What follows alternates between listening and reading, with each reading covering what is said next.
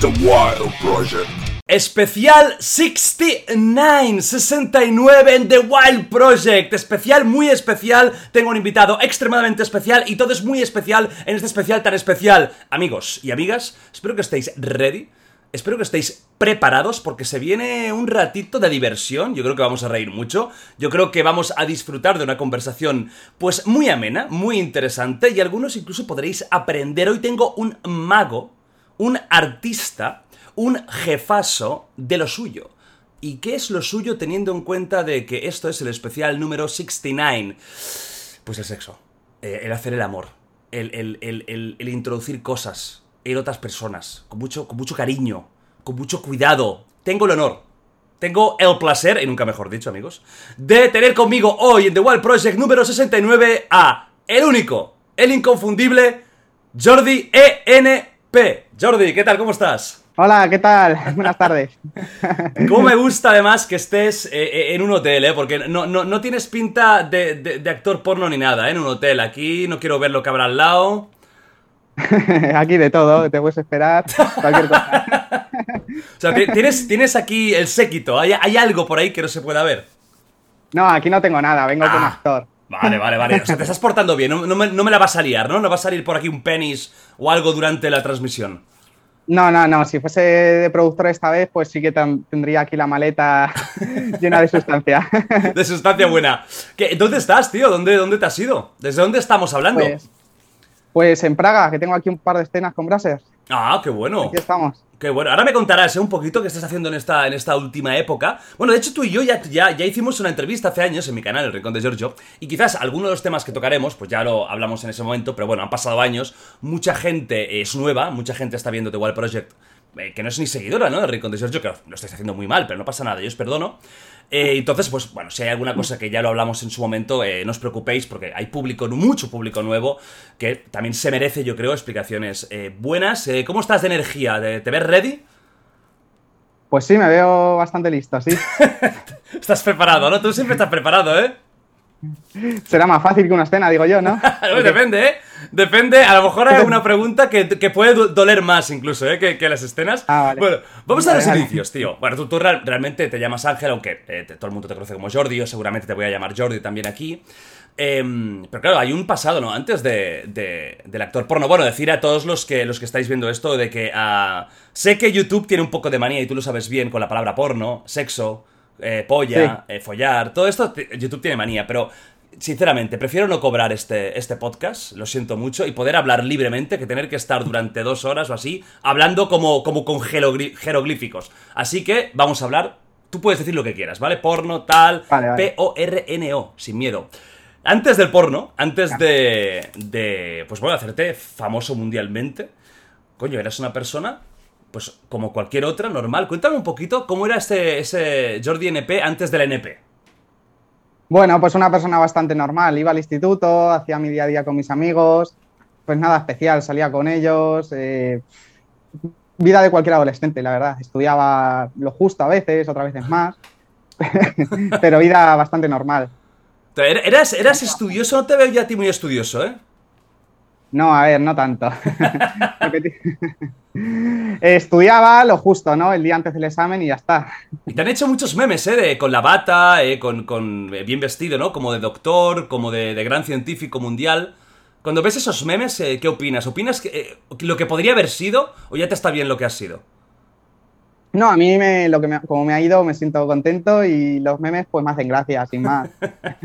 Uno de los reyes de los memes, de los memes sin duda, en, el mundo latino, hispano, en todos lados. Tú eres un chico normal y corriente, pero claro, eh, coño, te metes en una industria, o estás en una industria que no es muy habitual aún, que más cuando tú empezaste, que hace años ya, que había más prejuicios y tampoco no es, lo, no es lo normal, ¿no? No es como, oye, quieres ser futbolista, abogado y actor porno. No es la, trilogía de, trabajos eh, buscados. ¿Cómo fue eso? ¿Tú eres un tío muy sexual? ¿Que ya te metiste en ese mundo porque conociste a gente? Eh, ¿No lo eras? Y, y empezaste a serlo a raíz de dedicarte. ¿Cómo fue el tema, tío? Bueno, como te digo, yo era un chico normal y estaba viendo un día Packings, una web española donde, donde empecé, eh, pues como cualquier chico, para la pajilla de la tarde. Y... No, estabas estudiando, ¿no? No estabas ahí con los apuntes. En ese momento no los tenía cerca, ¿eh? Fue un descansillo que hice. Ojo, las Entonces- pajas entre, entre estudios son las mejores de- del mundo, ¿eh? O sea, Sí, esa sí, payaringa entre, entre historia y lengua española. Matemática- O sea, eso es- es- esa es la que mejor entra y, y- y- y- y que nunca te cansarías.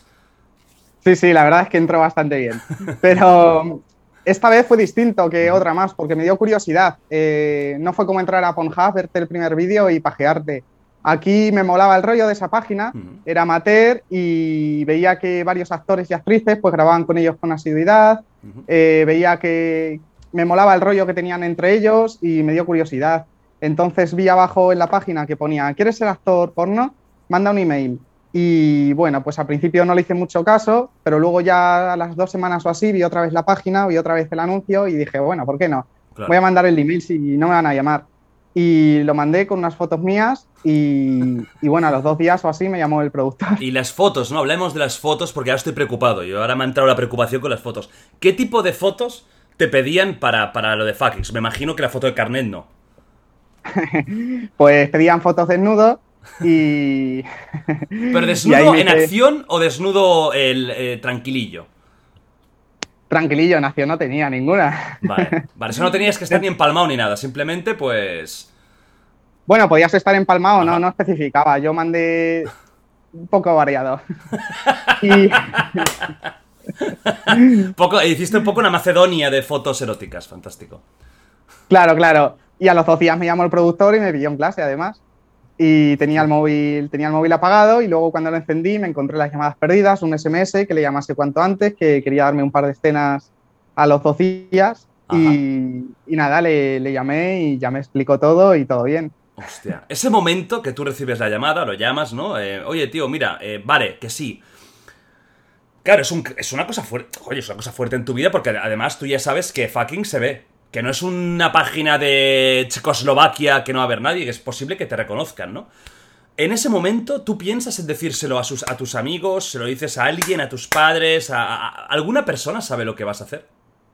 No, no, nadie, nadie. Nadie. Yo creía que. Yo sabía que el porno lo veía gente, que Fucking lo veía gente, pero tampoco sabía que era la página más vista de España. Entonces, eh, digo, bueno, hay muchos vídeos en internet, eh, es difícil que justo den con el mío.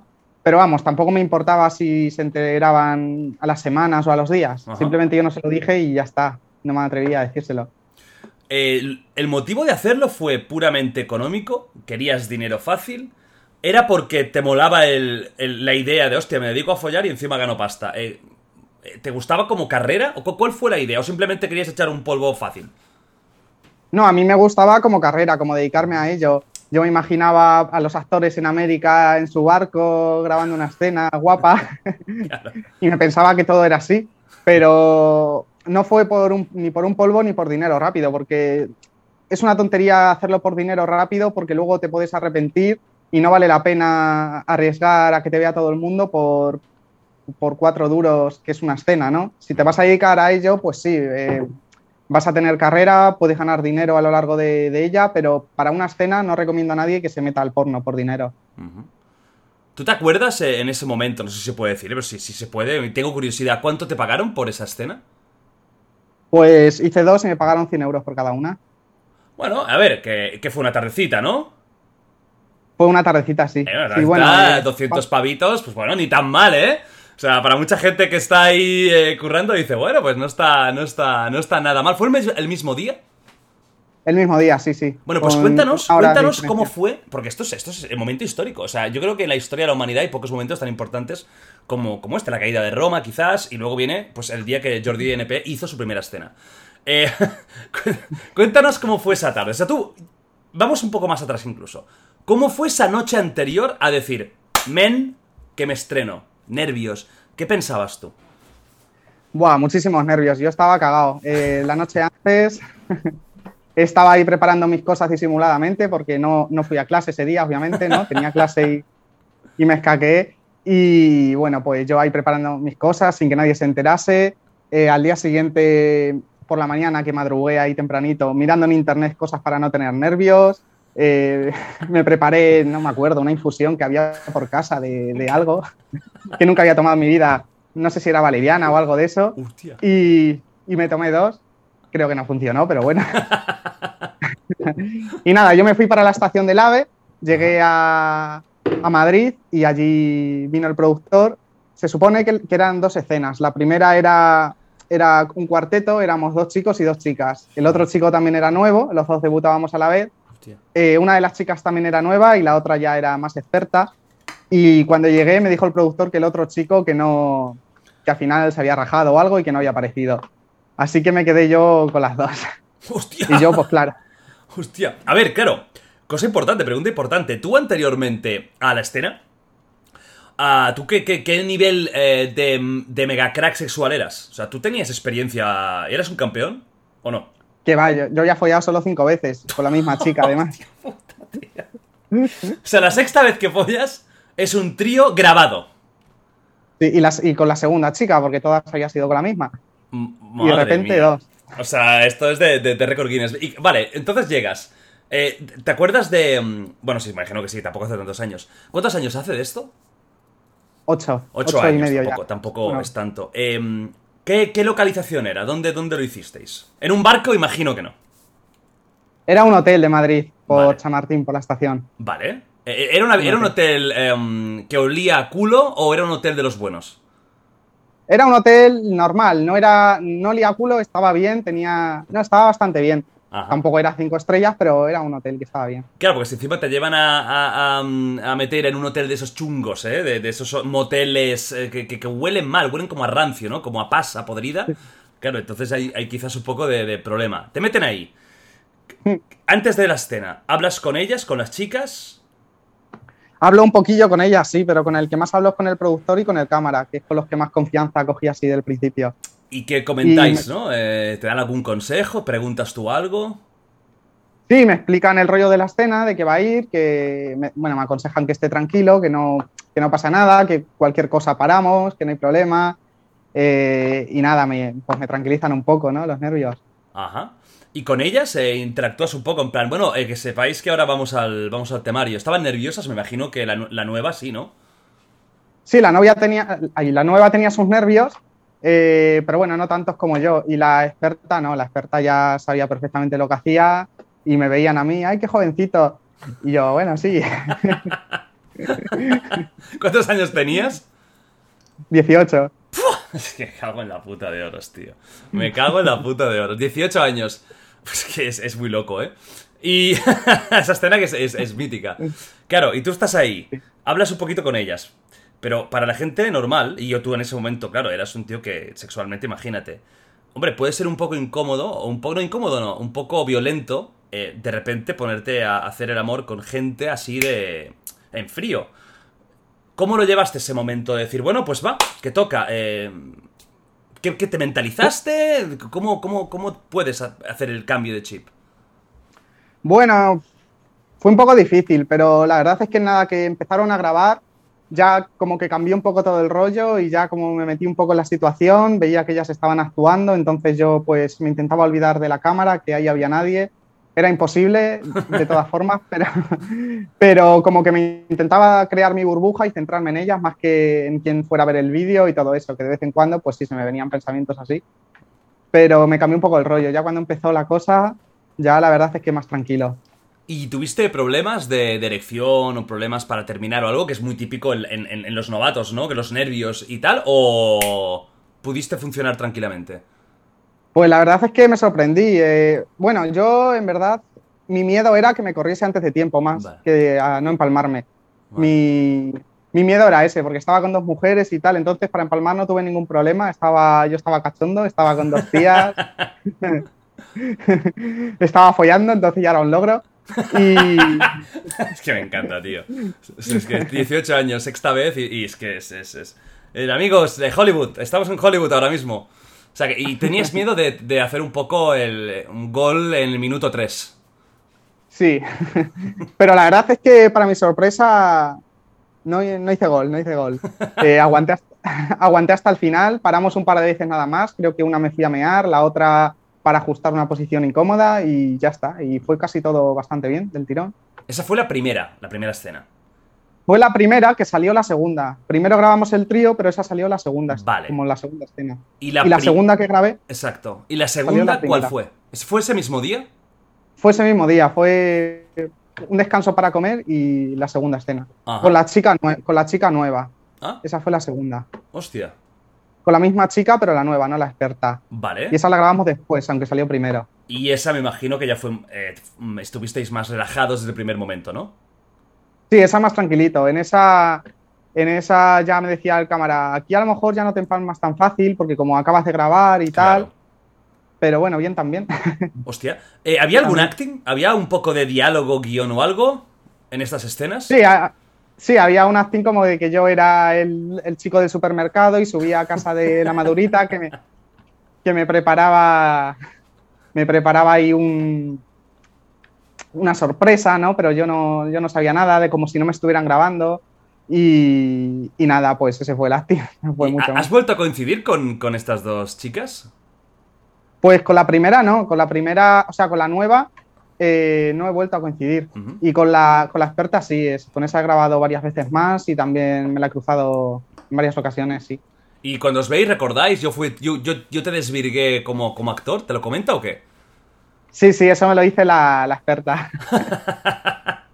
que se acuerda de cómo era yo mis inicios, de la primera escena, de cómo venía. Bueno, a ver, te digo una cosa, mucho no has cambiado, porque tienes la misma cara, nen. O sea, yo no sé Sí, si sí. es que tú duermes en formol para conservarte, pero es que estás igual. Ya, ya, pues ella me dice que hay bastante diferencia, ¿eh? Sí, bueno, a lo mejor porque, bueno, a lo mejor te ha tratado más de cerca, ¿no? Y te ha visto más, digamos, el tema.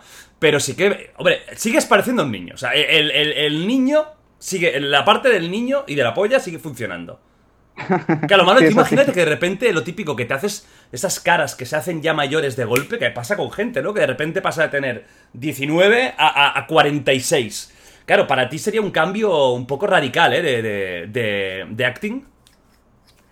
Eh, Sí, sí, la verdad es que sí. Me lo dicen a veces, ¿eh? Que ahora yo soy, ya soy el viejo polla. Claro, ¿has tenido miedo alguna vez de hacerte mayor y de que tú. La gracia que has tenido, que siempre era por el jovencito, tal, se termine? ¿O no, no, te, no te preocupa? No me preocupa demasiado porque sé que cuando, me cam- cuando cambie más todavía, creo que puedo seguir ahí trabajando bien y tal. A lo mejor ya tengo que cambiar el rollo, ponerme cachas o algo, pero creo que seguiría funcionando y no sé, me veo bien para muchos años. Oh, me gusta, me gusta. Luego te preguntaré ¿eh? cómo te ves en el futuro, cuáles son los planes que tienes para los próximos años. Volvemos un poquito para atrás, ¿no? Cuando, cuando tú grabas esa primera, esa primera escena, funciona bien, entiendo que les gusta. Eh, ¿Qué te dicen? Una vez terminas ya, eh, ¿quieren volver a grabar contigo? Eh, sí, eh, me, me dijo eso el productor. El productor no estuvo en la escena, pero estuvo el cámara. El productor, para que yo estuviese más tranquilo, se fue a una reunión y el cámara le dijo al productor que había trabajado muy bien, que estaba flipando y, me llamó el productor, todavía no me había ido ni de Madrid, estaba en Atocha y me dijo el productor que se iba 15 días a Tokio, que le esperase por favor, que no grabase con ninguna productora, que me, que me volvería a llamar y es verdad, cuando pasaron esos 15 días me volvió a llamar para más escenas y así, así, así. Ajá. Eh, ¿Esa escena cuánto tardó? ¿Cuánto tiempo tardó en salir? Bueno, las dos primeras estas que hiciste. Pues la primera creo que tardó dos o tres días. ¡Hostia! Vale, ojo, eh, que ya venimos, venimos al momento eh, culmen. Sale la escena, tú sabes que ya está, te avisan, me imagino. Sí, eh, no, eh, sí, pero estaba echado la siesta ese día. Nunca me he hecho, Claro, nunca me he hecho la siesta. Estabas cansado, ¿no? Sale la escena. En ese Sí. momento tú piensas, o bueno, o piensas, alguien te dice algo, piensas eh, en avisar ya porque ya ha salido. ¿Cuál es la primera persona que se entera de lo que acabas de hacer? Pues no lo sé quién fue la primera. Salió la escena y de repente me empezaron a llamar mis amigos eh, diciendo que habían visto la escena, que si era yo. Unos no estaban seguros, otros sí, porque como había que pagar para verlo, pues solo podían ver una pequeña parte del tráiler. Y, y de repente cuando fui al instituto al día siguiente ya lo sabía todo el mundo. Entonces no sé quién fue, no sé quién fue la primera. En un día, Sí, y sí, siendo página de pago. sí. Hostia, tío, eh, vienes de un sitio de pajilleros nivel extremo, ¿eh? O sea, ya lo, lo- lo- lo de vuestro colegio e instituto está en otra esfera, o sea, directamente recién salido de, del Tokio de- del 94. Porque en un día que se enterara todo el mundo siendo de pago, así es gratis, hostia, qué fuerte, tío. ¿Y qué te dicen? ¿Cómo te reciben? ¿Con aplausos en clase? ¡Bravo! A ver, en media hora ya lo sabían todos mis amigos. Se lo habían pasado y tal. Y al día siguiente en el instituto, pues sí, unos flipando, otros aplaudiéndome, otros diciéndome gilipolleces, eh, follador, fucker, cosas así. Otros como que se reían de mí, ¿no? Eh, había, un poco de, había un poco de todo. Había un poco de todo en ¿Cómo lo llevaste ese día, ese primer día en el Insti? Pues regular. Claro, es, regular. La atención. Sí, sí, sí, porque me, sentía más desnudo que nunca. Me habían visto todos, eh, se lo, estaban pasando. Sí, sí, la verdad es que ese día fue un poco estresante para mí. Quería que acabase ya y me quería ir a casa porque, no sé, me sentía bastante desnudo. ¿Te, ¿Te hizo replantearte el dedicarte a esto? ¿Te hizo pensar en, mira, mejor que lo deje ahora o no? ¿O tenías claro que esto era lo tuyo? Me hizo dudar un poquillo, porque no sabía por dónde iba a salir la cosa y, bueno, al final pensé que ya era tontería, ya lo había hecho y haberla cagado por 200 euros, ¿no? Pues ya lo había hecho, entonces vamos a intentar seguir, que era lo que quería y al final pues seguí haciendo más escenas, pero sí, que, sí que me lo pensé un poco. Se enteran tus, tus colegas, además, eh, en ese momento que estabas en Ciudad Real o algún pueblo de por ahí. Eh, en Ciudad Real. En Ciudad Real. Eh, claro, las noticias vuelan. Me entiendo que tus padres no tardaron en enterarse. Bueno, tardaron un poco. Ajá. se, ve que, se ve como que nadie se atrevió a decírselo o algo. Y al final se lo acabé, se lo acabé diciendo yo. Vale. ¿Cuánto tardaste en decírselo? Pues unos meses. Ah, no recuerdo cuánto, pero unos meses, sí. O sea, en unos meses que ya, ahora me explicarás, pero ya habrías hecho más escenas y tal, tus padres no sabían nada aún. No, no sabían nada. Y cuando se lo comentas, ellos, porque te imagino que tú empezaste a tener pasta, ¿no? Empezabas a ganar dinero tal. ¿Ellos notaban algo ya? Eh, bueno, notaban que no le pedía, que no le pedía pasta, pero tampoco me compraba cosas caras ni nada. Yo simplemente lo iba ahorrando ahí en una hucha, lo iba escondiendo y ya está. No, nada más. ¿Y cómo se lo dices? Porque ese momento, claro, eh, hola papá, mamá, te voy a decir una cosa. ¿Cómo lo planteas? Pues... a ver, es que fue un poco raro, porque ellos me pillaron un, billete de AVE a Valencia Y, lo vieron ahí entre mis cosas, entonces pues empezaron a sospechar de que algo hacía, eh, para qué coño había ido yo a Valencia, entonces se temieron, no sé, se temieron algo peor todavía. Y bueno, pues al final ya me sentaron ahí y, me dijeron que qué pasaba, que, había ido yo a Valencia. Y ya pues se lo fui diciendo poco a poco, que le conté la misma historia que te estoy contando a ti, que contacté a un productor, no sé qué. Entonces fueron flipando, obviamente. Y, y al final la preocupación que les quedó era si, si se estaba aprovechando alguien de mí, si estaba tomando drogas, cosas así raras, ¿sabes? Que se piensa la gente que es esto. Y al final, pues se le fueron quitando los nervios porque cuando me iba a grabar más veces me llamaban ellos mucho por teléfono como preocupados y veía que yo siempre estaba bien, que me llamaban y podía hablar, no estaba borracho ni nada raro. Y, así fue como poco a poco, poco a poco fueron cogiendo confianza y lo aceptaron. O sea, bueno, lo bueno es que fíjate que ellos, eh, eso está muy bien, ¿eh? porque a lo mejor otros padres te hubieran prohibido lo típico, ¿no? Te vas de casa, pero fíjate que lo aceptaron bien y lo que os preocupaba era que no, que no te fueras al vicio. Que al final eso dice mucho de tus padres también, ¿no? Porque se preocupan más por ti que no que te dediques a esto, que luego hablaremos. Para mí el mundo de, vivir del sexo me parece maravilloso. O sea, tenéis todo mi respeto, creo que el respeto de mucha gente. Otros no, pero creo que hay mucha gente, la mayoría os respeta. Una profesión tan digna como cualquier otra. Y eso es bonito. Pero claro, nosotros somos gente joven. Pero tus padres ya, claro, tienen una edad y, para ellos hablar de, estos mundos es como hablar de eso, ¿no? De drogas y, de, del, vicio y de, y de, todo, de toda esta parte negra y me imagino que ya con los años ahora mismo lo han aceptado y ya están contentos, ¿no? Con, o sea, lo han aceptado, que, que, ven que de puta madre tu vida. Sí, mientras a mí me vaya bien y eso, además como saben que siempre estoy bien y que trato con buena gente y tal, claro. pues ningún problema, ya. Bueno, bueno, eh, momento importante, ¿eh? ¿Cómo se lo dice? Eh, ¿Estabas muy cagado por eso? ¿Qué, te dio más miedo? El la eh, ¿Ir a hacer la primera escena o contárselo a tus padres? En una escala de miedo, ¿cuál, ¿cuál sería peor? Hostia, eh, cara de miedo la, primera la, primera escena, creo. Ajá, vale. Porque ahí no tenía todavía asumido. Cuando se lo dije a mis padres, como ya había pasado tiempo, pues ya más o menos sabía cómo decírselo. Ajá. Pero la, primera escena se juntaron los nervios de, la primera escena y de que se iban a enterar mis padres y mis amigos y todo. Ahí se juntó todo en una. Y ahí sí que estaba más cagado. Hostia. Em, empiezas a hacer estas escenas, te llama otra vez Fuckings ¿Cómo es esta progresión de los primeros tiempos? Porque tú pasas de, bueno, de una escenita tal, y poco a poco vas ganando nombre. ¿Fue muy meteórico tu ascenso? Pues diría que sí, diría que sí, está mal que lo diga, pero las dos primeras escenas que hice fueron las dos más vistas del año en Fucking. Entonces, enseguida me empezó a llamar más y tal. Sí, yo flipé. Hostia. Y, y bueno, pues al productor, que es muy inteligente, la verdad, Arnaldo, le- me empezó a juntar con maduritas, eh, se inventó movidas de colegial y tal, así de muy amateur, pero muy guays. Y entonces todas las escenas que me ponían, pues hacía mucho contraste con la chica y ese, ese creo que fue uno de los puntos clave para, para que alcanzase más popularidad y tal. Igual que en Brazzers, en Brazzers me ponen mucho con maduritas y cosas así porque creo que hay mucho contraste con ellas. Ujú. ¿Cuánto... Antes las escenas... dime. Dime, dime, dime, dime, dime que lo que digas tú va a misa, ¿eh? Por, por favor, eh, no te voy a cortar nunca. Dime, dime ahora mismo.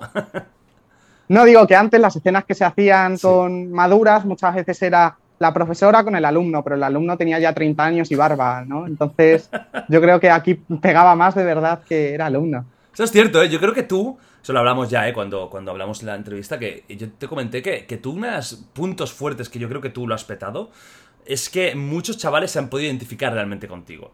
Porque quieras o no, mucha gente joven que se, que se hacía las payaringas. Por cierto, esta, esta camiseta que tengo de payaringas, ¿eh? Tenéis esta camiseta. En, en- en el link para pillarla en la descripción del vídeo. Lo tengo que decir rápidamente, ¿eh? Perdóname, ¿eh? He hecho aquí un spam muy rápido. la Vale, sí, payaringa. sí, sí, no. ¿Y Yo también tengo una de payaringas. Vamos, eh, por favor, eh, voy a poner las redes de, de- de Jordi y podéis pillar eh, la, la- la camiseta de payaringas Brazzers de, de NP. Y aquí tenéis la payaringa auténtica. Bueno, eh, con Basinga, eh, muy bien buscado. Bueno, el tema que iba, coño. Que unas virtudes y, o, de lo- o de las claves que yo creo que tú has tenido es que se han podido identificar. Porque al final, muchos actores pornos eran unos mega mazaos, ciclaos de la hostia, mega grandes o, o, ¿sabes? Ese físico inalcanzable para la gran mayoría de gente y, y gente joven. Y de repente, un chaval que tiene cara de, de, de 13 años, eh, que eso sí, va bien servido, porque si no, ya ves tú, pero va bien servido.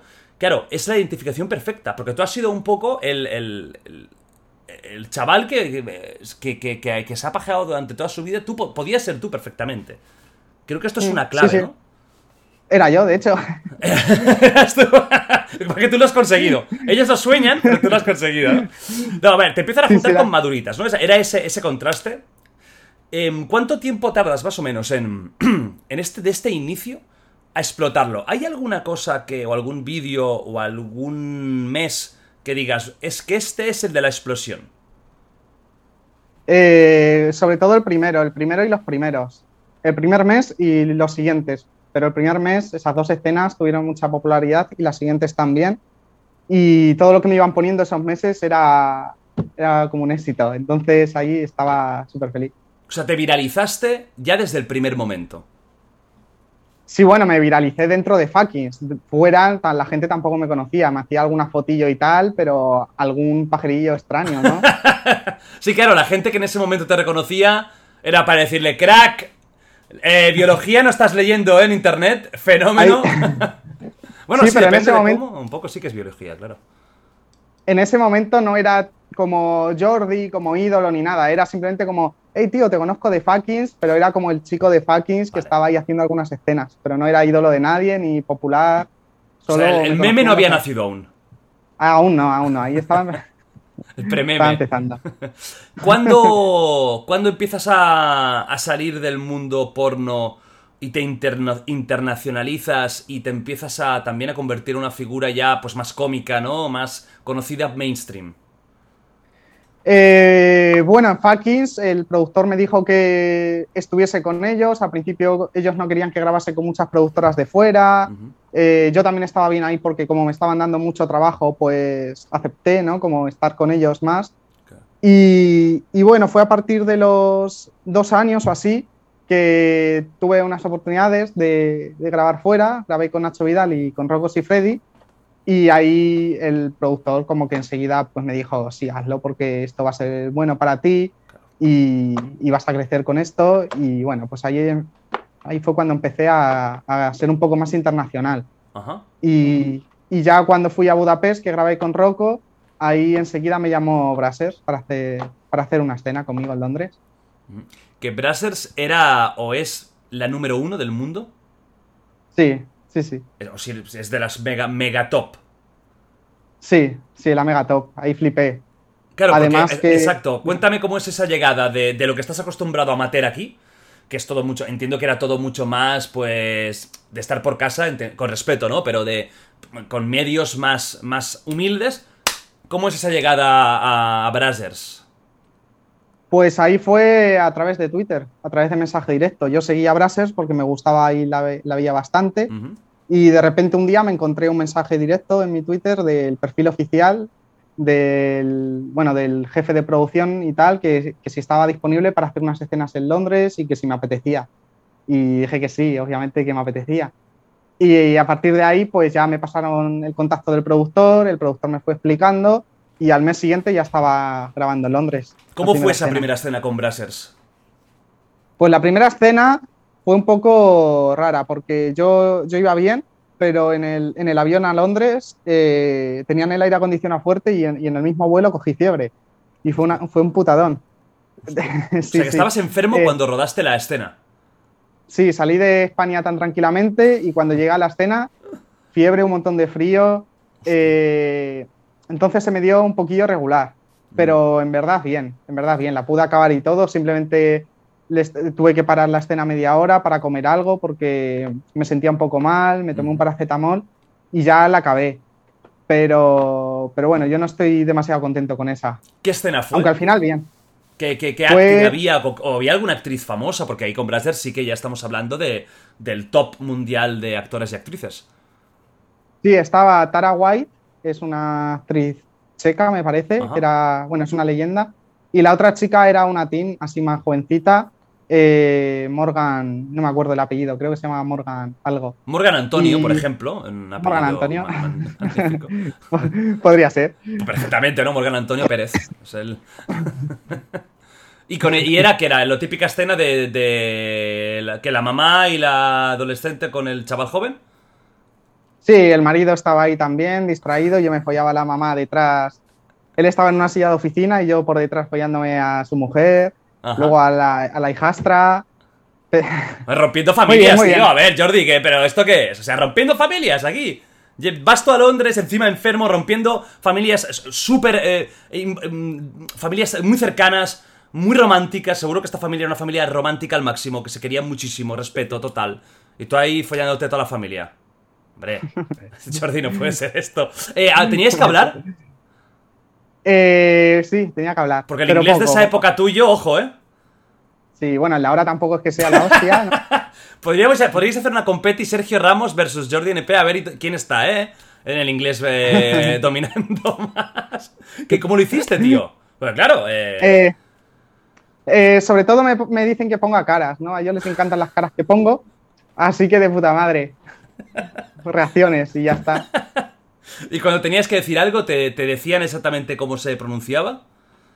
Sí, como van cortando además, pues me dicen la frase un minuto antes y entonces la repito y ya está. Vale, y en esa primera escena de Brazzers, ¿notaste un cambio de poderío económico en cuanto a cámaras, en cuanto a equipo, o no? ¿O, o esa primera escena tampoco te sorprendió? Sí, sí me sorprendió, se notaba, se notaba que era otro nivel. Nada más llegar ya se notaba. ¿Con qué lo notabas? ¿Qué diferencias habías a simple vista? Pues las cámaras, las personas que había, el, el hecho de que me llevasen a Londres, Claro. eh, todo, todo, se notaba bastante, mucho. Eso es eh, Londres, pero yo entiendo que, que una de las dos grandes mecas, ¿no? Hay en el mundo, que una es Rep- República Checa, Hungría, estos países, ¿no? Que son muy... todo esto de Praga, hay mucho follón, pero también Sí, en en Los Europa. Ángeles. Sí, sí, en, los, en Estados Unidos, Los Ángeles, Las Vegas, Ajá. y en Europa, Praga, Budapest, Barcelona también. Hostia, de. Barcelona lo tengo muy visto ya y mira, tío, os quiero mucho barcelonins, barcelonins pero, pero vamos a hablar de Estados Unidos. Eh, explícame la primera escena que hiciste en Estados Unidos, ah, en, en Los Ángeles, porque tiene que ser la polla eso, nunca mejor dicho. Tiene que ser espectacular. Eh, ¿Cómo fue? ¿Qué, qué, qué escena hiciste la primera ahí en, en Los Ángeles? Bueno, la primera exactamente no me acuerdo cuál era, la verdad. Pues una que te Fui para- impactara de la primera época esa que, que, fui- que fuiste para allá.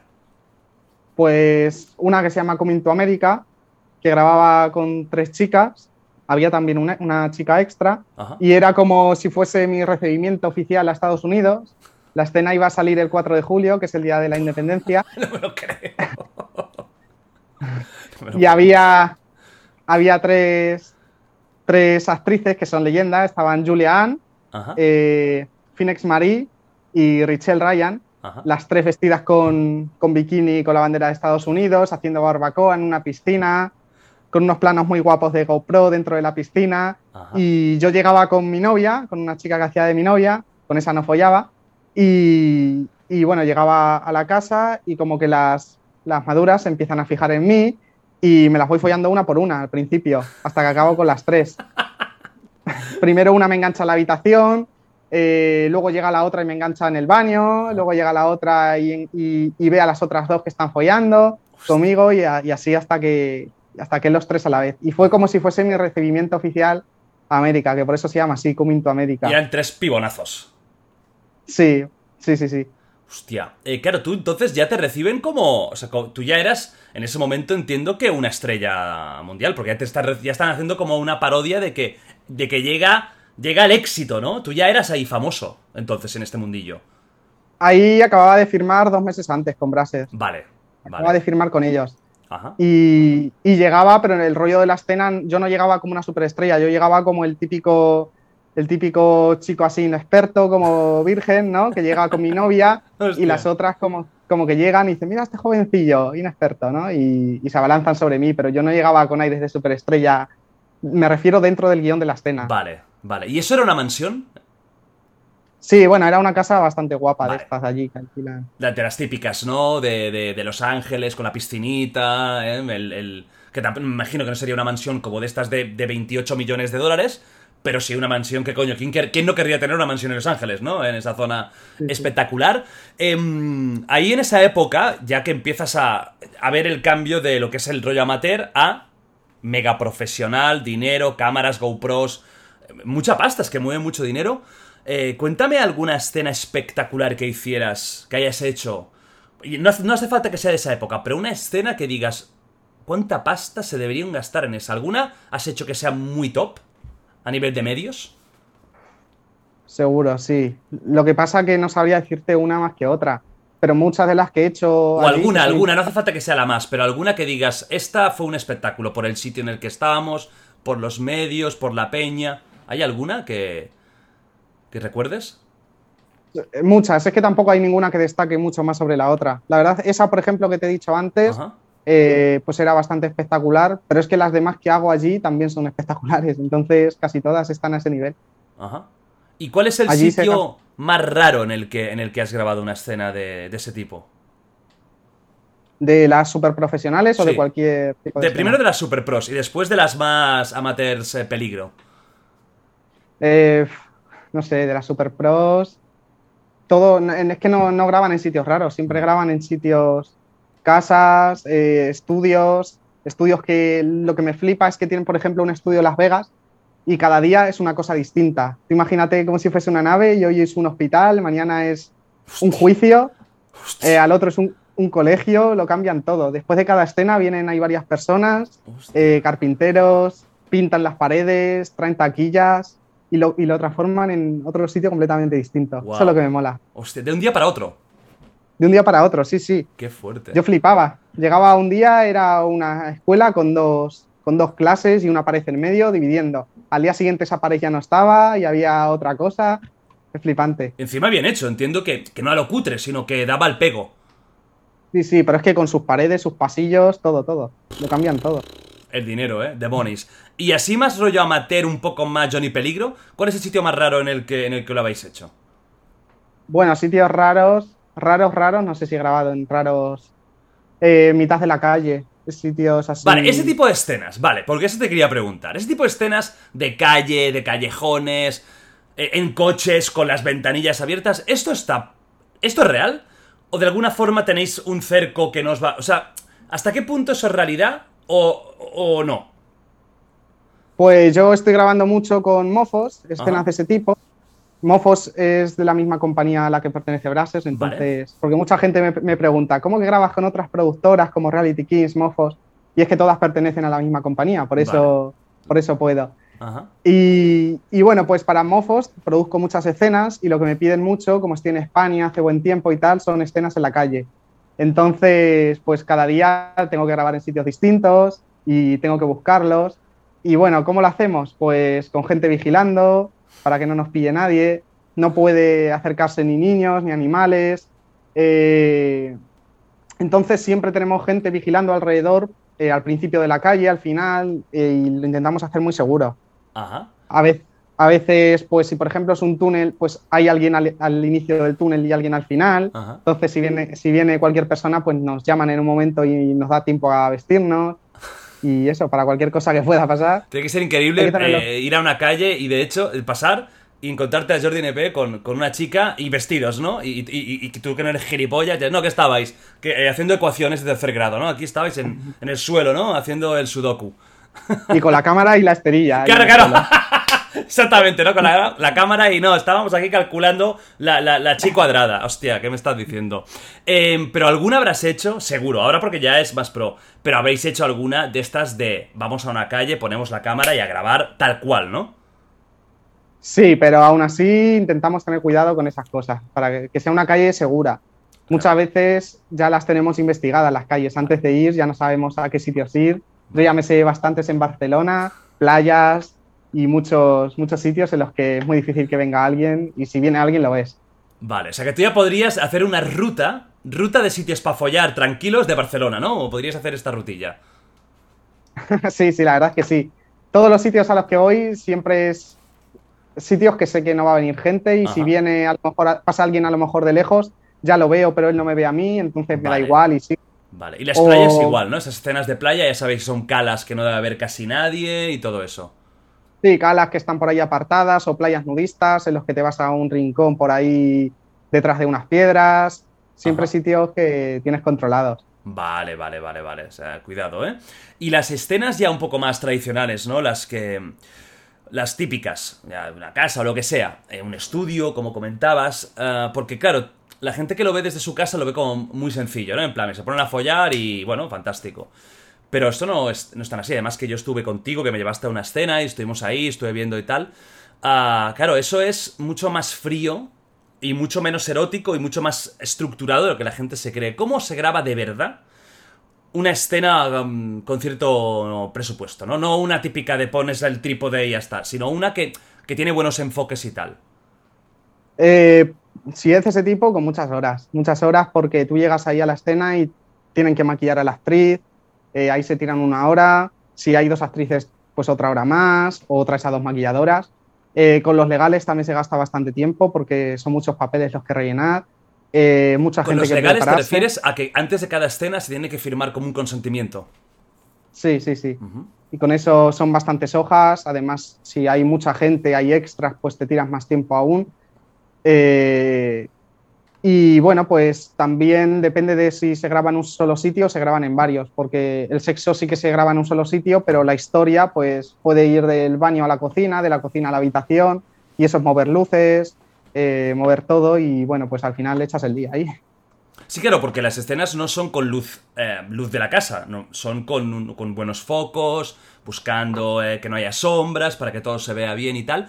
Y lo que sería ya el sexo en sí, el polvazo, eh, no es del tirón, hay muchos parones normalmente. Bueno, no normalmente, depende, depende. Yo, por ejemplo, a mí me gusta más que sea del tirón. Yo creo que sale mucho mejor y es mucho menos frío, como dices, porque eh, ya una vez te metes en el rollo, pues si puedes follar y hacer todo de seguido, obviamente pensando antes qué posturas vamos a hacer y todo eso, todo eso se prevé bien. Y si coges a dos actores profesionales, te la hacen del tirón sin problema y mola mucho más porque no te enfrías eh, y sale mucho mejor que cuando te andan parando. Venga, y ahora esta posición. Es mejor pensarlo antes y hacer todo bien. Y si los actores saben colocarse, no hace falta parar. Y lo haces todo, pues 30 minutos en 30 minutos. Claro. Y el tema de cuando hay parones, porque claro, eso te contan los directores que son más de parar y directores que son más de, venga, tirad y terminamos. Eh, cuando hay parones, ¿cómo lo hacéis? Porque las chicas es más sencillo porque ellas al final no tienen nada visible, no tienen que mantener, otra cosa es que pues, puede hacer más daño, pero a nivel visual, claro, el hombre tiene que estar fuerte ahí. Ah, ¿Cómo lo hacéis para mantener en momentos en los que son más fríos o parones? ¿Cómo mantenéis el tono? ¿Te- ¿Tienes algún- Bueno, pues- alguna estrategia tú o algo que, que- que lo hagas? Te vas tocando así un poquillo y ya está. Yo me toco así como despacito, ¿no? Simplemente estoy hablando con quien sea y me, me voy así como tocando, pero sin estar así, ¿no? Simplemente, pues bueno. Y así me mantengo, pero no hace falta estar erecto como la gente se piensa ocho horas. Si hay un parón para comer, pues tú comes tranquilamente y ya luego te empalmas en un minuto y ya está. No hace falta estar todo el tiempo. Si es para darte unas indicaciones de la siguiente postura o algo así, pues sí, eh, te mantienes, pero si no, y normalmente el tema de, la eyaculación, ¿lo hacéis al principio para, luego ya ir tranquilos o es cronológico? Eh, es cronológico. La eyaculación siempre es al final, porque si no, si la haces antes, luego puedes que no se te empalme o, da, o te cueste más correrte, o da igual, aunque no te cueste, pero luego te va a salir siempre un poco menos. Entonces siempre es al final. Oye, eso hay. Eh, poca broma, ¿eh? ¿Hay algún.? Porque se habla mucho de, la salida, ¿no? Hay mucha, poca. Eh, ¿Qué pocas estáis? ¿Estáis escuchando Pocas Mágico, el especial 69 de Wild Project para adultos? Claro que sí. Eh, ¿Hay algún alimento, algún, algún, alguna cosa o de alguna forma se puede hacer para que haya más cantidad que menos? Porque es cierto que vosotros que os dedicáis al final a esto, y que, hacéis muchas escenas y que además, coño, tenéis parejas y o tenéis relaciones fuera de cámara también. ¿Hay alguna forma de tener más cantidad de eyaculación o eso es totalmente genético? No lo sé, yo he escuchado que con el zumo de tomate, pero tomando un litro al día eh, y durante varios días sí que produces más esperma y sabe mejor. Eh, eso dicen, pero a mí es que no me gusta el zumo de tomate y más un litro cada día, no jodas. Entonces, Dicen que eso funciona bastante bien. Luego otra persona me dijo, pero eso ya solo fue una persona. Lo del zumo de tomate sí que me lo han dicho bastantes. Eh, otra persona me dijo que hay suplementos de estos alimenticios que te vas a un herbolario y es para producir más esperma, pero no me acuerdo, no me acuerdo el nombre. Vale. Y que yo sepa, pues no lo sé. No sé qué, qué toma la gente. ¿Y tú estás contento con tu de esto o te gustaría un poquito más? Yo estoy contento, además me sale disparado. y... Sale ahí como un disparo, ¿no? Como, como, como, como un Colt, un revólver. Sí, sí, ya le tengo el truco cogido, sé dónde va a caer además y siempre que me dicen que muy bien. O sea, tú podrías dedicarte a un nuevo deporte olímpico que se trate de puntería, ¿verdad? Con una diana y acertar eh, en el medio. Serías campeón seguramente mundial. Se me haría bien, sí. bueno, luego hay leyendas que, tenían ahí algo que parecía esta mentira, ¿no? Que era como un rollo de nunca, nunca acabar. También supongo que hay una parte genética ah, importante y una parte de, bueno, de cada uno, igual que una tiene más grande, más pequeña, pues otro tendrá más potencia, menos potencia, más líquido, menos líquido, más texto, menos texto, etc. Em, tú particularmente, a nivel personal, ¿Tienes algún ritual antes de empezar las escenas? ¿Algo que, que, más o menos siempre hagas? ¿Supersticiones? ¿Ejercicios? O nada? No, no hago nada. Lo que hago antes de las escenas, pues es siempre mear, me lavo bien, eh, me lavo los dientes, lo típico, más que nada el aseo, pero no hago ningún ritual ni nada, nada raro. Sí que me gusta ginear antes, ¿no? Cuando llego. Claro, no se te escape un pedete por ahí, ¿no? En la posición 4. Es importante porque si te entran ganas en mitad de la escena es una putada, ¿no? Sí, como Entonces no me gusta... control de esfínter, cuidado. Sí, sí, antes me gusta cagar bien y ducharme y ya quedarme bien limpito y ya esté ahí preparado. Ajá. Sí, bueno, a ver, eh, hay gente seguro que hace sus rituales y tal. ¿Y te gusta, eh, sobre todo cuando haces una escena con una chica nueva que no conoces? Bueno, nueva no me refiero a novata, ¿eh? sino que tú no has trabajado nunca con ella. ¿Te gusta antes estar un rato interactuando? Mm, ¿O prefieres poco, o te da igual, poco contacto y empezamos y buenas tardes, aquí estoy yo? La verdad es que me da igual. Si es verdad que cuando estás hablando con ella, eh, luego muchas veces se te da mejor, ¿no? Porque hay buen rollo ya, ya os conocéis un poco, habéis hablado, os habéis reído y ya luego como que fluye todo mucho mejor. Pero también hay rusas que no hablan mucho, además que no entienden bien ni el español ni el inglés, entonces son un poco más frías y cuando vas a empezar, pues bueno, se hace de forma profesional y ya está. Entonces, a mí me da un poco igual. Me gusta cuando he hablado con ella, pero tampoco voy forzándolo, ¿no? Si veo a la chica ahí con el móvil, pues no voy, yo no me acerco ahí a molestarla. a contarle mi no vida. le dices, hola, buenas, mira, te voy a penetrar, ¿vale? En unos minutos. Eh, ¿Bien? ¿Todo bien? Sí, te ha- perfecto, te ha llamado tu padre. Genial, fantástico. Buenas tardes. Nos vemos ahora, ¿vale? Ok. es un poco de presentación, ¿no? Un poco de, poco de pre eh, para, para conocerla. Claro, es que habláis, los que os dedicáis a esto, tío, habláis del sexo de una forma tan habitual y tan, y tan cotidiana y dándole tan poca importancia que, claro, realmente para, para el resto de la, de la humanidad es como un poco chocante porque para mí sería violento. Sin haber hablado con alguien, ya metérsela. Aunque las dos personas estemos trabajando de ello, ¿no? Al final, eh, oye, es su trabajo. Sí que es verdad que tenéis una mentalidad diferente que, que yo creo que en muchos casos ya viene de, ya viene de serie. En tu caso, tú fíjate que tú ya, tú ya querías dedicarte a esto, ya lo tenías claro. Sí, sí, la verdad, te, te cambia un poco el rollo. Es que ya te digo, cuando ya estaba la cámara grabando, ya pues directamente te centras en la escena y te da igual si has hablado mucho o poco con ella. Vas a lo que hay y ya está. Ujú. Te voy a preguntar, a ver si puedes recordar. No tiene que ser la más y la menos, pero sí que habrá, habrá que tendrás más, más, un recuerdo más bonito y más feo. Me gustaría que me dijeras la mejor escena en la que mejor te lo has pasado que has grabado in your life, en tu vida. Y luego la peor, o de las peores, ¿ok? Uf. Una que sea que dijiste, men, qué bien me lo pasé, qué locura. Vale, vale. Bueno, te puedo decir varias. Es que A ver, dime digo, varias, dime una, varias. Vamos a hacer salseo 4.0, amigos. Pues, pues hice una que era con Lisa Ann, se llama la actriz, y otra chica, era un trío. En esa me lo pasé muy bien porque las dos están súper buenas. Y además hubo buen rollo, hubo feeling. En, esas me lo, en esa me lo pasé muy bien. ¿De qué iba esa escena? tres- ¿Esa escena de qué, de qué, qué acting había? ¿Qué acting de Pues Globo de cre- Oro? creo que era la madrastra otra vez o algo así. Ajá. Y Creo que temáticas nada. muy variadas, ¿eh? Siempre intentando darle el giro de guion, ¿verdad? Sí, pero esta era que estaba en la ducha, en la bañera, y yo llegaba y las pillaba y me pillaba, y me pillaba con la polla afuera. Entonces me decía, oh, me estabas espiando. Oh, qué gran polla tienes. Así un, un resumen, ¿no? Sí, tampoco creo que haya mucho más, ¿eh? Tampoco creo que el guion sea... No, porque la verdad es que el ser de, de- de uno, ¿no? En la filosofía... No, no creo que haya mucho más. Y la escena te lo pasaste de puta madre. Sí, y el, el otro día hice una también, la, hace dos o tres días, Ajá. eh, que también estaba muy bien. Esa era como de Squid, de que están dos chicas en una piscina y yo Ajá. llegaba con una pistolilla de agua, las mojaba, eh, ya no sabían de dónde le venía el agua, al final me pillan, me persiguen, me atrapan y me dicen, bueno, ahora te vamos a mojar nosotras a ti. Y ya el siguiente plano era yo en el sofá y las dos haciéndome un squid en la cara a la misma vez. Hostia. Y esa escena, esa escena que fue hace un par de días también fue la polla. Ajá. Fue la polla porque estaba llena de squid, el sexo muy intenso con, la- con las dos. Cuando me estaba follando a una, la otra estaba encima del respaldo del sofá haciendo otro squid en la cara y así todo el rato y fue la polla. O sea, podríamos decir que, te has estrenado en el submarinismo también. Sí, se podría, se podría decir. Está- estabas ahí buscando corales, ¿no? A ver si encuentro algún coral. ¿Y era con actrices conocidas? ¿Era con, con alguna también top? Bueno, era con una chica que se llama A mi amor, que esa es, está empezando, empezó hace unos meses, Vale. y la otra es Seila Ortega, que, que son dos hermanas, Seila Ortega y Kesa Ortega. que ¿Y se dedican a eso, las dos? Sí, pero bueno, ahora están por separado y tal. Sí, ah, pero sí, se dedican hacían dos. escenas juntas. Eh, sí, sí, algunas, algunas han hecho. tú. Eh, hostia.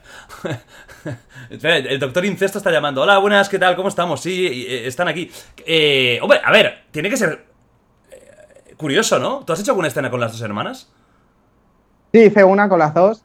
Lo que pasa que entre ellas, como que entre ellas no se pueden hacer cosas, ¿sabes? Ah, vale. En, en Estados Unidos está un poco prohibido el incesto, entonces. Como que Quiero que en ellas- buena parte del mundo. Hostia. Eh, bueno, a ver, ¿son gemelas? Eh, no, no, no, han nacido en diferente año, pero Ah, vale. tienen un rollo si- similar. Son parecidas. A ver, que, que es una pasada, pero a la vez, pues. eh, bueno, yo, yo- sí, no, yo me callo que te, te iba a contar una cosa que no puedo contar mía. No la contaré, no la contaré, pero eh, yo viví, viví algo parecido. No tengo hermano, eh, es al revés. Pero Mola, mola, no, lo puedo- no se puede contar, son historias del pasado, muy pasado y una pasada. Pero sí que es verdad Pero que, coño, eh, mola, pero a la vez. Mola si tú eres el que estás viendo el, el espectáculo, que es increíble. Pero si lo, lo miras fríamente, súper fríamente, claro, es. eh, a ver, es jodido que, que- que con tu hermana, tu, herm- tu hermano o familiar estar ahí. Es una mentalidad muy heavy, ¿no? Sí, bueno, depende, depende de si os hacéis entre vosotros o no. Por ejemplo, imagínate que tú estás con un amigo tuyo, que también sería raro, ¿no? Pero tú no te tocas con él y estáis con una chica o con dos chicas, también tiene que estar guapo, ¿no? En plan ahí de risas, todo. Eso, me lo, eso algún conocido colega alguna vez me lo había dicho, tío, y a mí no me mola, tío. No, no me- o sea, eso no lo veo tampoco ninguna locura, ¿eh? Y conozco varios que lo han hecho. Pero a mí me. Es que. Me, no me mola que haya tíos por ahí mientras estoy yo con esto. Prefiero estar yo. eh, Ya. eh, más, más íntimo, ¿no? Más con mi historieta. Pero sí que, eso sí, no me parece una locura. Pero claro, es que el tema hermanos, tío, te has criado juntos ahí. Hola, hermanita, ¿cómo estás? Eh, bien, vamos a follar, sí, let's go. Bueno, ya sabéis, eh, ahí las hermanas Ortega. Ahora ya no hacen, no hacen juntos, ahora se han separado, ¿no? Es que tampoco sé si. Tampoco tengo muy claro lo que hayan llegado a hacer juntas. Ellas dos A lo mejor no han hecho nada y hemos hecho aquí la película. no, pero coño, tú hiciste una No- escena con ellas dos, ¿no? Sí, pero fue para mi canal de Pornhub, no era para una productora, entonces era un poco más, más libre. Sé, que- sé que para otras productoras de América y tal sí que las cogían, pero por separado, Vale. no, no a las dos en la misma escena. Vale, vale. Bueno, Mm. esa, escena, esa escena que hiciste hace, hace nada, hace unos días, que se- me imagino que saldrá también en poco, en poco tiempo, te lo has pasado pipa, te lo has pasado increíble. ¿Esta ¿Dónde era? ¿Dónde la grabasteis? ¿Aquí en, en- ¿Estás en Praga, creo? ¿O en, o en España, Estados Unidos? ¿Dónde? Esa fue en Barcelona, que fue cuando me hablaste, creo que Ah. fue ese día. Perdona, perdona, un momento. Cuando, cuando estábamos hablando, ¿te estaban echando squirt a la cara? Porque yo te imaginaba comiendo unos espaguetis y me acabas de romper ya toda la escena. ¿Y quién te manda a ti pensar en eso? no está O sea que... tan raro. No, ya, ya. O sea, a partir de ahora cuando te hable, yo ya te voy a imaginar en todas las situaciones, para ya no, no asustarme, ¿no? Claro. Si estoy, tomando- si estoy comiendo espaguetis es lo normal. El- vamos, Bueno, pues estamos ahí con, con, toda, con toda la acción. Esta. eh, veo que las escenas que más bien te lo pasas son con dos, ¿eh? Eh, ahí tienes buen recuerdo de, de esos momentos.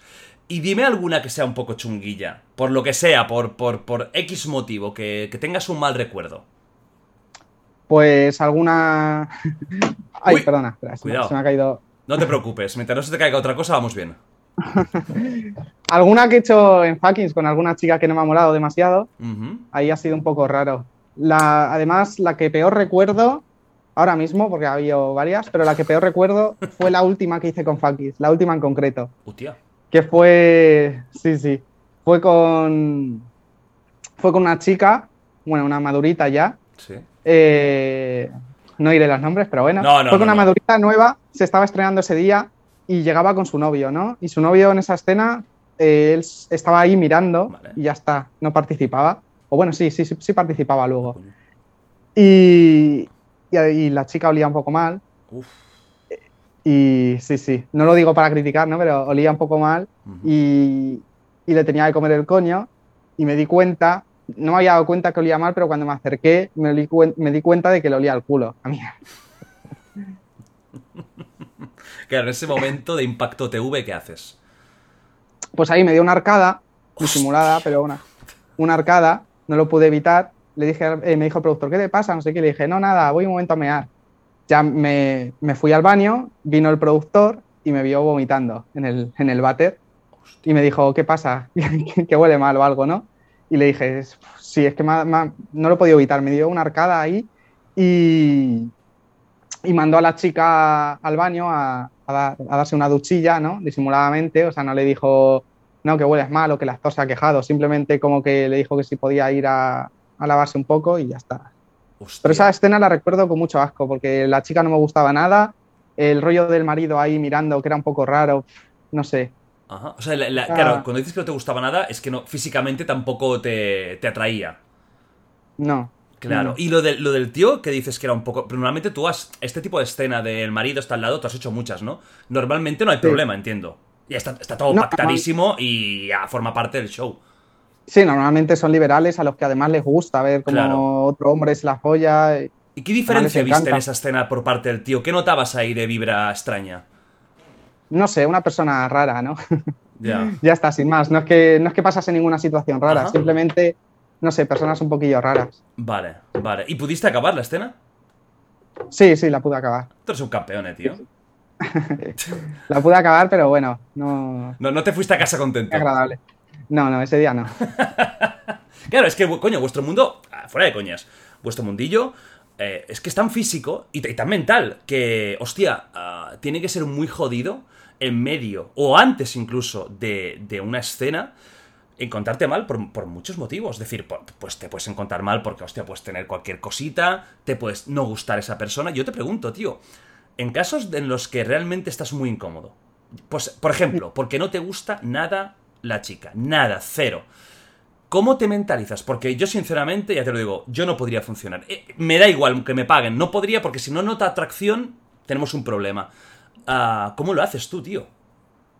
Pues pienso en cosas que me, que me gustan, en, en, otras chicas, a lo mejor, eso lo he hecho alguna vez, o directamente ya, aunque no te guste la chica, pero te, te están chupando la polla, ¿no? Pues al final se me empalma y, y estoy follando, pues como, como hay tacto, tengo sensibilidad ahí, pues al final aguanto empalmado, aunque la chica no me esté gustando. Entonces, pues lo hago, me la follo y ya está. Y, y punto. Me, me, intento olvidar, me creo mi burbuja y me intento olvidar de, de, las cosas que no me gustan de la chica o si hay algún defecto o algo. Uh -huh.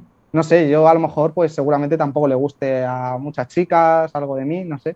Claro. Pero intenta ser profesional y ya está. Claro, por supuesto. Claro, pero la, la, la, diferencia es que el hombre tiene una dificultad que es el tema de mantener una erección y tal, y luego al final también visualmente la eyaculación es visual.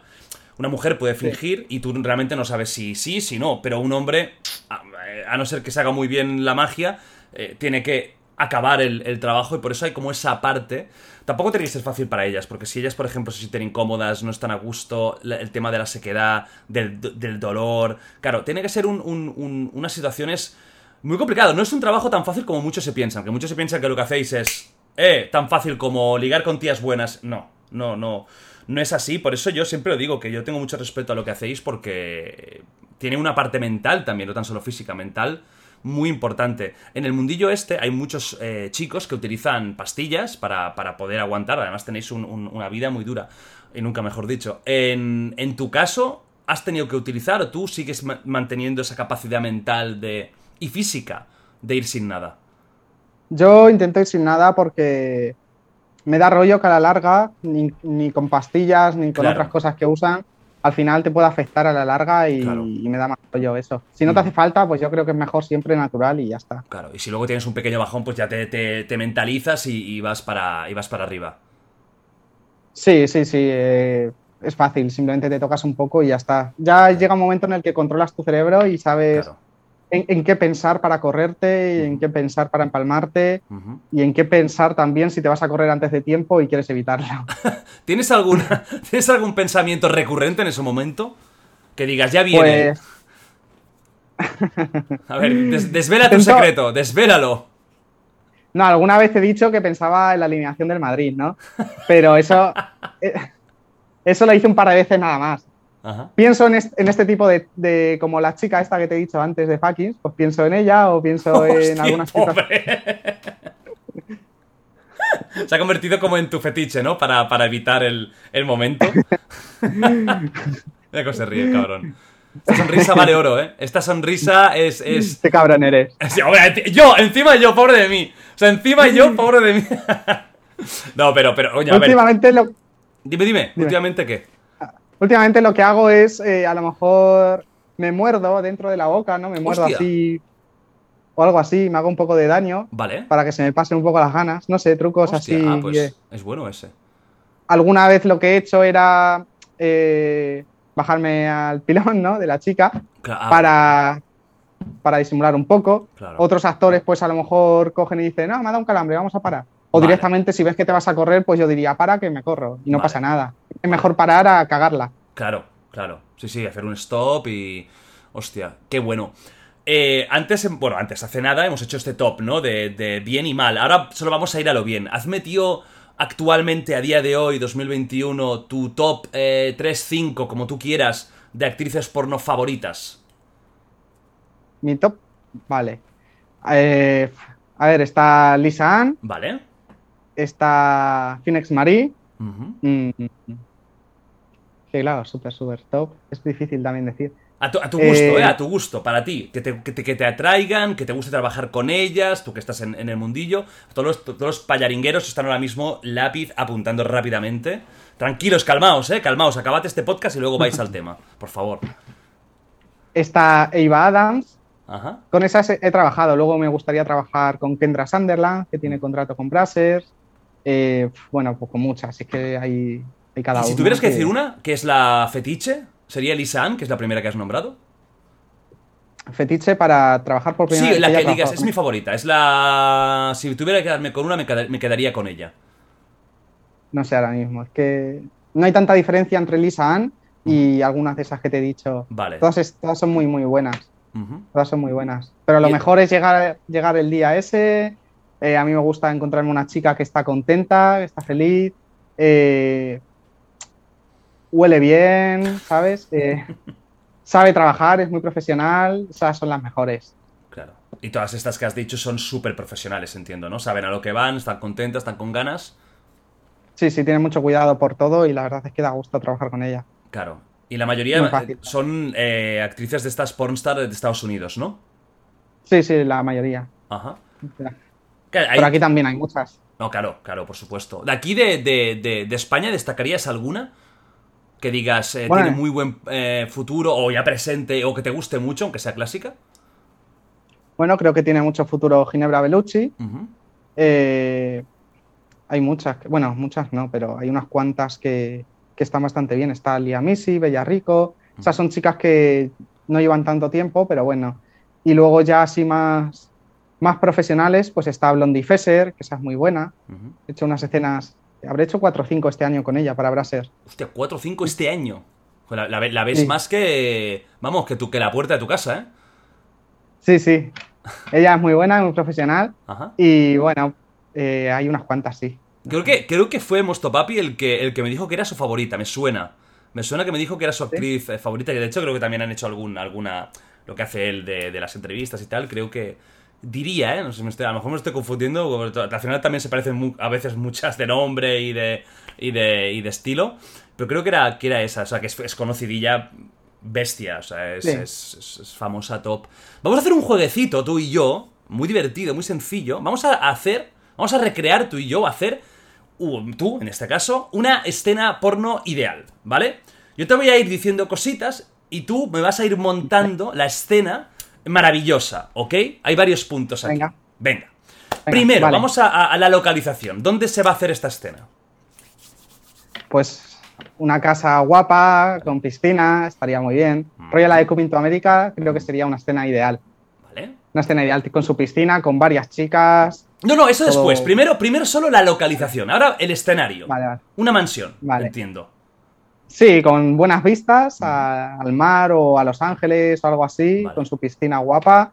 Ajá. Esa sería O sea, una mansión de Los Ángeles. Vamos a situarnos en Ciudad de Mansión de Los Ángeles. Ok. Hmm. ¿A qué hora del día? ¿Vamos a la noche? ¿Vamos a la tarde? ¿Vamos a, a primera hora de la mañana? ¿A qué hora del día? Bueno, temprano, a las 9 es buena hora para quedar, que maquillen. Creo que esa es buena hora. Tienes Vale. todo el día, tienes mucha luz. Ok. Y en cuanto a la escena, ¿qué, qué, qué luz te suele gustar de exteriores? ¿La de la de la tarde, el atardecer, ese, ese anaranjado? ¿O que se Hombre, vea ahí todo el potente de del sol a, a tope?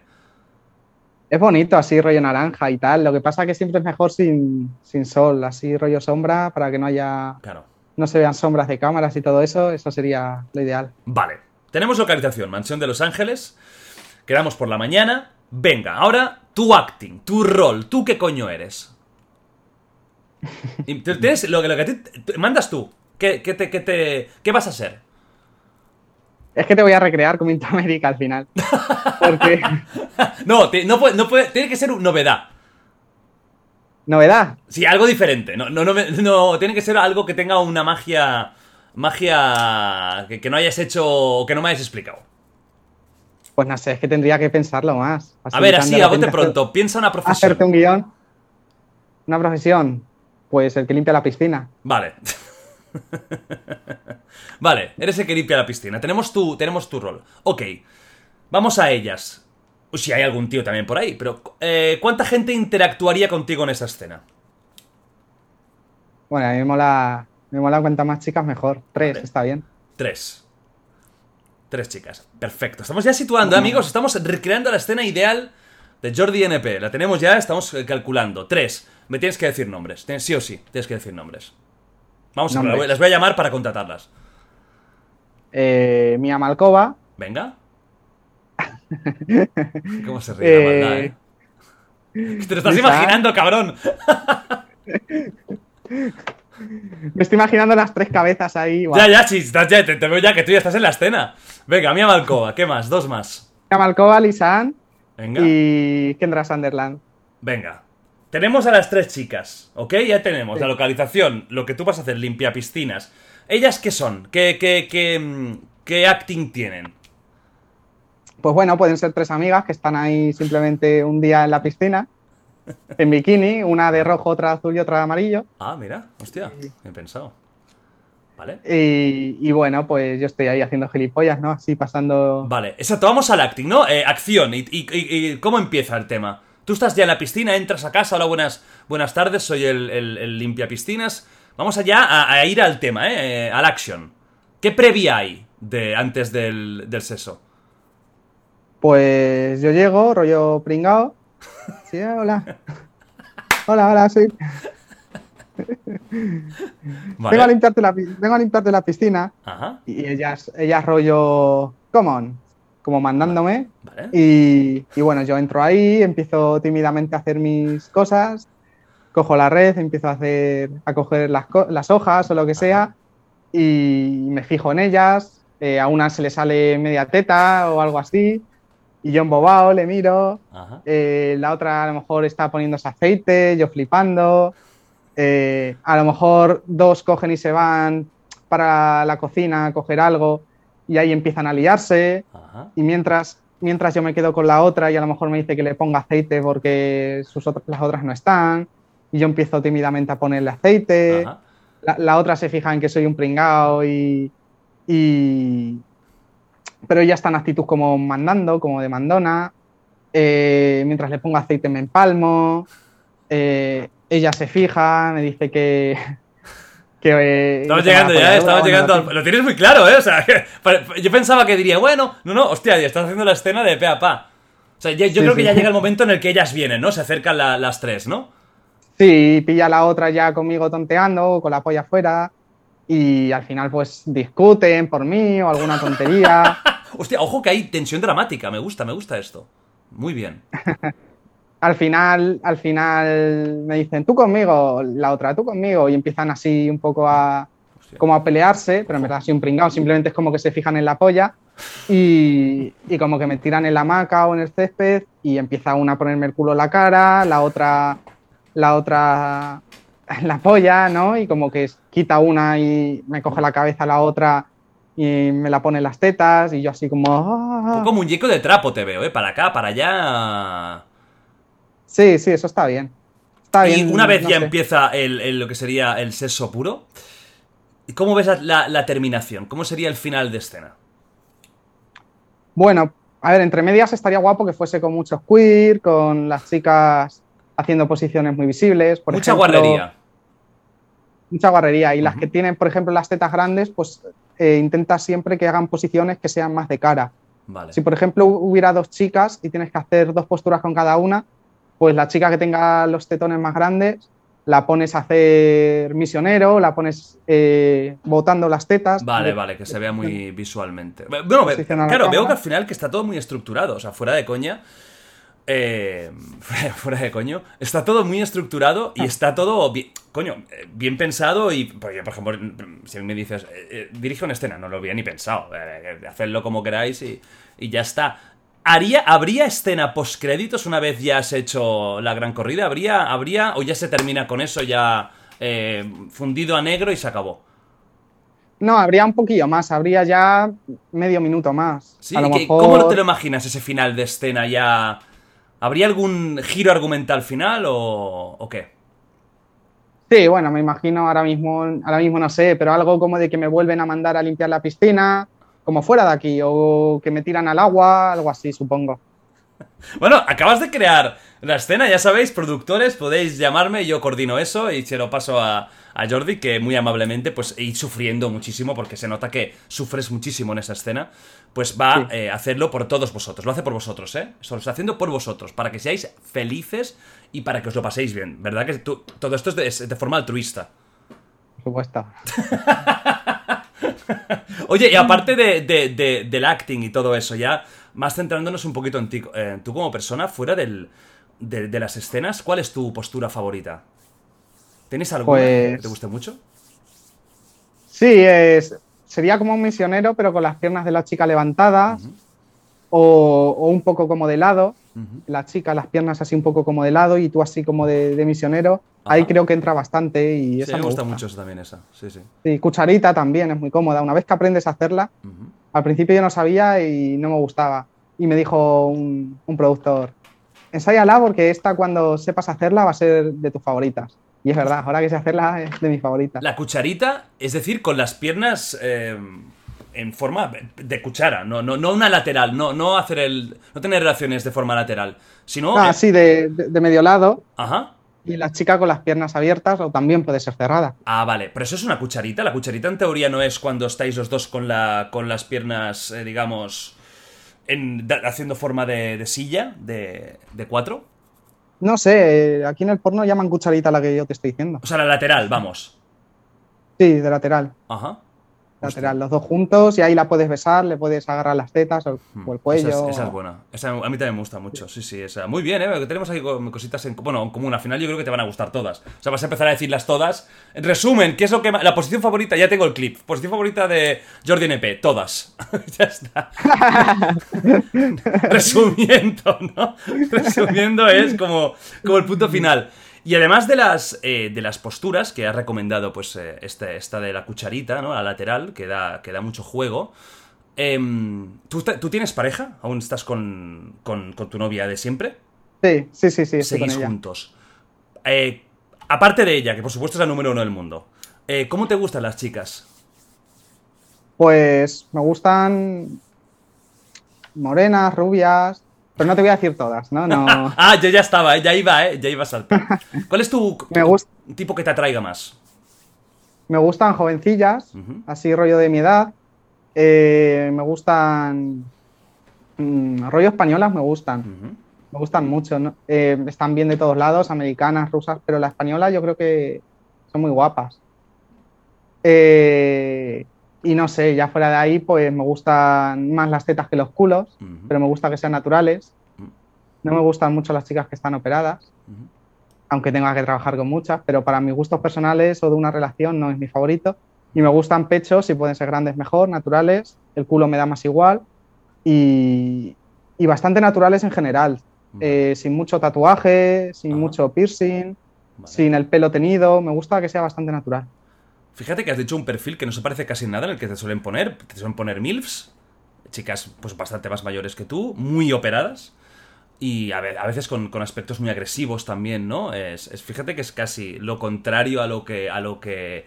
a lo que tú sueles, sueles estar habituado. Pero vam- vamos a hablar ahora un poquito de, fuera, ¿no? De fuera de, de las escenas. Vamos a ponernos un poquito más serios con el mismo buen rollo, ¿eh? Pero también me gusta, coño, que conocerte la, la- la parte y tus, y tus ideas sobre el mundillo, incluso de, de Ángel, ¿no? De, de la parte más personal, no tanto de, del espectáculo. Eh, lo primero que te quiero preguntar es el tema de la pareja, ¿no? Porque es un tema que a mucha gente le choca, no tan solo el tuyo, sino que una persona que se dedique a esto tenga pareja. Es como, hostia, ¿y ¿cómo puede ser, no? Pues yo te pregunto esto primero. Eh, ¿Cómo lo lleva tu pareja? Que lleva muchos años además, yo creo que... que- ¿Cuántos años lleváis ya? Pues cinco, Cinco años, eso es una barbaridad. Eh, ha vivido 26. todo esto. ¿Cómo lo lleva ella? ¿Y cómo ves tú el hecho de tener pareja dedicándote a lo que te dedicas? Pues ella lo lleva bien, ya sabe. Ella trabaja conmigo de cuando hago las escenas de productor, ella trabaja mucho conmigo, firmando los contratos. Directamente ella habla con las actrices ya, las, las manda a hacerse el test, está en contacto más ella que yo. Entonces me ayuda mucho y como ya sabes desde dentro cómo funciona, pues la verdad es que muy bien. Se lleva bien con las actrices, las conoce. Con Blondie, por ejemplo, se lleva de puta madre, con Ginebra también. Incluso quedó una tarde con ella. Eh, entonces hay, hay buen rollo, la verdad. Trabajando muy bien. muy bien. ¿Consideras que tenéis una relación liberal? No porque solo yo follo. Vale. Luego, de- fuera de mi trabajo, los dos, eh, nadie folla con nadie, solo entre nosotros, fuera del trabajo. Vale. O sea, tú no has tenido relaciones con actrices fuera de cámara. No. Bueno, con- mientras estaba con mi novia, no. Ah, vale, no, no, que, no, no, que no. Yo digo eh, a nivel pareja.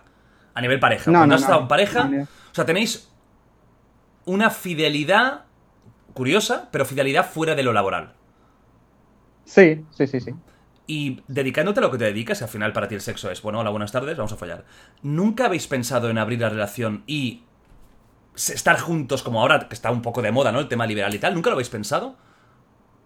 Bueno, ella, ella no quiere, por ejemplo. Ah. O sea, tampoco es que sea cosa mía, yo no le impongo nada. Ella no quiere ni dedicarse al porno, ni, ni hacer nada por ahí. Y bueno, ella está feliz así, yo también. Mi Ah. trabajo y ya está, y me lo tomo como tal. Así que yo creo que estamos bien así. ¿Le costó ¿Quién sabe? Acostumbrarse? mejor algún día. Eh, bueno, al principio no le costó, no le costó porque como que empezamos muy despacio, ella y yo. Al principio quedábamos para tomar algo, eh, luego ya las pocas veces de quedar ya como que nos fuimos besando y hay cosillas así. Y a lo mejor yo me iba de viaje a Londres, ella sabía lo que iba. Ah, pero ella sabía no- desde el primer momento a lo que te dedicabas. Sí, sí, sí, sí. Claro, ya sabe dónde se mete también, claro. Sí, sí. Claro. Y entonces tampoco estábamos saliendo en ese momento y yo volvía, volvíamos a quedar y tal, y así fue poco a poco. Y ya cuando empezamos a salir más oficialmente, eh, ella ya había tenido, ella ya sabía a lo que iba y yo cuando estaba por ahí de viaje siempre estaba hablando con ella y me hacía mis llamadas y tal, y siempre le fue viendo bien. Luego ya a los dos años o por ahí, creo que fue la primera vez que, o al año, que ella vino a una escena realmente, que también fue con Blondie, que también fue con Blondie. Blondie. Bueno, Y- Blondie veo que has hecho 5.500 escenas, ¿eh? Eh, Oye, ni tan mal, ¿eh? No, no, no está mal, no está mal. Es curioso, es curioso que te acompañe. Me parece muy, muy, muy bonito, te lo digo de verdad, que te acompañe, que, que acepte que... bueno, que acepte que te dediques a esto. También es verdad que no es lo mismo que hubierais empezado de normal y luego te empiezas a dedicar a ello. Creo que hay un cambio importante a que te conoce siendo lo que eres. Es un actor porno, Sí. te dedicas a este mundillo y sabes a lo que te, a lo que te, a lo que te expones. ¿Ella alguna vez, por eso, has notado o ha intentado quitarte de este mundillo y decir, déjalo ya, que ya está bien, o ya le gusta que, que estés en esto? No, que va, nunca me ha dicho nada, nunca. Bueno. Además me ha dicho varias veces que ella nunca me diría eso, Qué bueno. porque es mi trabajo y que nunca jamás me lo pediría. Ajá. No sé si le gusta, o sea, le, le parece bien, sí, el- mi trabajo. No sé, tampoco a lo mejor le gusta demasiado, no sé. Yo creo que, yo Claro. creo que, hombre, si a lo mejor le hubieras eh, al principio dado a elegir, ¿quieres que sea abogado o actor porno? Pues a lo mejor hubiera apretado el botón de abogado. Pero yo creo que una vez la gente nos acostumbramos a algo, Sí, sí. Somos, somos de costumbres, Jordi. Al final somos. Es como tus padres. Yo estoy seguro que si hubieran podido tirar para atrás en el tiempo y decir, oye, ¿qué quieres que sea? ¿Ingeniero aeronáutico o esto? Pues seguramente, oye. Pero que una vez te acostumbras, yo creo que ya no hay la connotación negativa. Eso desaparece. Sí. Eres lo que eres, sí. tío. Y tú eres lo que eres por lo que haces también. Sí, sí, sí. Ya te digo, ella está súper acostumbrada. Cuando llega una actriz, eh, ah, viene Blondie, viene Ginebra, Qué tan bueno. contenta. Y, Qué bonito. y llegan y, y se empiezan a, a abrazar, una vez se ven por primera vez. O sea, no sé, se iba con las actrices de puta madre. Que- no, no, es súper bonito, súper bonito. Es curioso, porque es cierto que a lo mejor lo que mucha gente pensaría es que tenéis una relación liberal, es decir, que sí, sí, estáis juntos, por supuesto, pero que el sexo es libre, y veo que no, veo que tenéis una relación lo que sería normal, pero con esta parte de tu trabajo eh, diferente. Si ella, por ejemplo, en un día te dijera, mira, eh, Ángel, que me quiero dedicar al porno y hacer escenas, eh, ¿te cortarías con ella o te parecería bien que hiciera lo mismo que tú? A ver, me parecería raro, no sé. Es que no creo que nunca me diga eso. Es más fácil que corte conmigo por cualquier otra razón a, a que sea esa. No sé, pues ella es libre. Es que tampoco le puedo. Pero tú, por ejemplo, si eh, cortarías con ella si hiciera esto o lo aceptarías. No cortaría, ¿no? O sea, no sé, no sé. Claro. Es que me tendría que ver en la situación, porque ahora te puedo decir una cosa. Yo creo que sería injusto que yo le dijese que no puedes hacer esto Claro, totalmente. y yo estar haciéndolo. Sería muy, muy injusto. Pero bueno, yo qué sé, no sé. No sé cómo me lo tomaría. Pero así somos las personas, ¿eh? Eso que has dicho es muy real, es muy injusto, pero... eh, y, desde fuera es muy fácil decir, ¡ah, qué cabrón! Y, pero luego... eh, métete en la situación. Es lo que digo, somos seres de costumbres. Cuando te acostumbras a algo que te lo cambien, nunca gusta. Nunca gusta. Luego tú pu- puedes acabar aceptándolo y decir, oye, pues mira, perfecto. Pero de entrada no es fácil, no es fácil. Ya, supongo que es como si tienes un hijo y te dice, quiero dedicarme al porno. Te preguntaré por Pues ello, te, sea- te- te voy a preguntar ahora. Mira, vamos para el tema. ¿Tú Sí. quieres tener hijos? Sí, Vale. sí, sí, claro. No, bueno, claro, ojo, eh, yo no lo tengo tan claro, por ejemplo, yo no sé si voy a tenerlos, pero bueno, que, que no se sabe nunca, ¿eh? Pero ahora mismo tengo muchas cosas en la cabeza. Eh, entiendo que no, es algo que venga próximo, ¿no? Tienes, mm, supongo que una profesión también muy, con mucho movimiento, pero tú algún día te gustaría tener hijos. Sí, sí, dos o tres hijos me gustaría. O sea, una familia, ¿eh? Repleta. ¿Has pensado por eso en alguna edad que más o menos digas, bueno, aquí creo que podría empezar a sentar la cabeza y tal, o nada? No sé, yo creo que tendría que ser cosa de los dos. Por ejemplo, sé que mi novia ahora mismo no quiere, no quiere tener hijos, cree que es joven, además siempre estoy viajando, entonces Claro. es como que más difícil ahora. Total. ¿Quién sabe? ¿Quién sabe cuándo? No sé, a lo mejor un día viene solo, no te lo esperas, y por ejemplo mañana viniese solo, imagínate, Ajá. eh, ya, yo lo aceptaría, ¿sabes? Te O pone sea, la no- sonrisita, mírate, ¿eh? Si, está, si te, te- te mola la idea, ¿eh? Sí, sí, me mola. Oye, pues te No pregunto cuándo, el, tema, el tema del hijo. Vale, tú imagínate, tienes un hijo, da igual cuánto. mañana lo- nos lo inventamos. O ya lo tienes. Es pequeñito y tal, pero claro, tú sabes que crecen muy rápido y en cuatro días él sabría lo que te dedicas. Si no lo sabe por ti, lo sabría por los compañeros, o por los memes, o por internet, etc. ¿Cómo, ya que es algo que tú quieres tener, ¿cómo planteas este momento? Eh, de decírselo a ellos. Sí. ¿Te lo vas a decir o vas a esperar a que se lo encuentre? A ver, hostia, es complicado, ¿eh? Es complicado, ¿eh? Sup- Supongo que como con mis padres, ¿no? Pues un día sentarse, hablarlo y intentar mostrarlo con naturalidad. Obviamente no le voy a poner un vídeo haciendo una doble penetración. Pero bueno, se lo iría explicando. Se lo iría explicando de forma suave y que lo, entendiese. No sé, No- sería complicado. No te queda ¿eh? otra, si no lo descubriría tarde o temprano y quizás sería peor. Sí, sí, sí, sería complicado. Pero bueno. A ver, ¿No te da miedo ese final- momento? ¿El hecho de tener hijos no te da, no te da miedo respeto por el hecho de que, o en el colegio le pueden decir cosas o tal? ¿Tú crees que ya ha avanzado la sociedad como para que esto no sea un problema?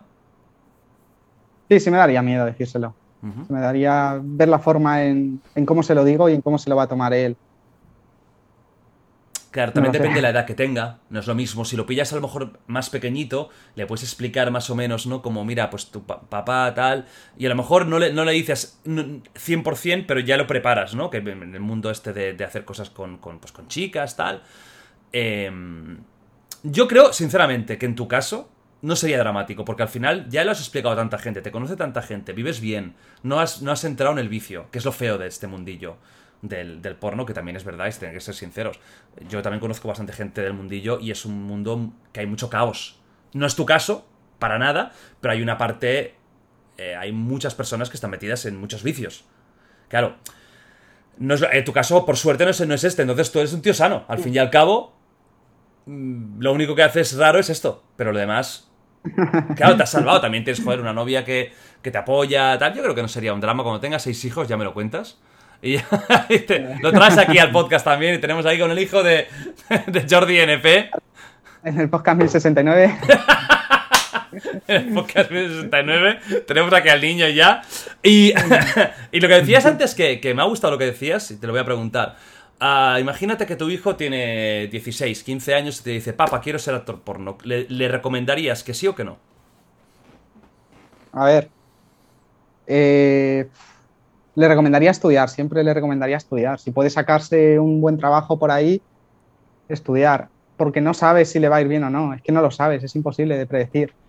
Si se quiere dedicar al porno, pues obviamente nunca le dejaría de hablar, igual que lo que dices a mi novia. Lo que haría sería lo contrario, sería recomendarle cómo hacerlo con- y con quién hablar, sobre todo, con quién contactar, para que le vaya lo mejor posible. No es lo mismo contactar con, no sé, ya, ya sabes, ¿no? Sí, claro, claro, claro. La buena gente. Claro. Sabría en qué camino, en qué camino llevarle. Entonces me, me volcaría ahí un poco con él en, en ese sentido, en que no se fuese por mal, mal camino. Pero digamos que no sería, como lo decíamos antes, no sería tu primera opción, ¿no? Para, para tu hijo. Hombre, yo para mis hijos siempre quiero que estudien. Ajá. Sí, sí. Es arriesgado, es que no es decir entro al porno y gano millones, no, es, Claro. es muy difícil. Sí, no, lo tuyo es un caso muy excepcional, porque la mayoría de gente que entra en esto, pues o no vive de ello, o, acaba mal, o acaba, de, o acaba em, arrepintiéndose, ¿no? De, hostia, ¿por qué lo hice? Mierda, y esto ya está en internet, y cuando está en internet es difícil de, de borrar. Claro, tu hijo lo bueno es que tendría un buen padrino, eso es evidente. ya, pero sería, si te metes a esto, es para dedicarte a ello, por eso es lo que te decía antes. Que para hacer una escena porque necesites 500 euros, pues para eso no la hagas. Porque la vas a cagar por 500 euros.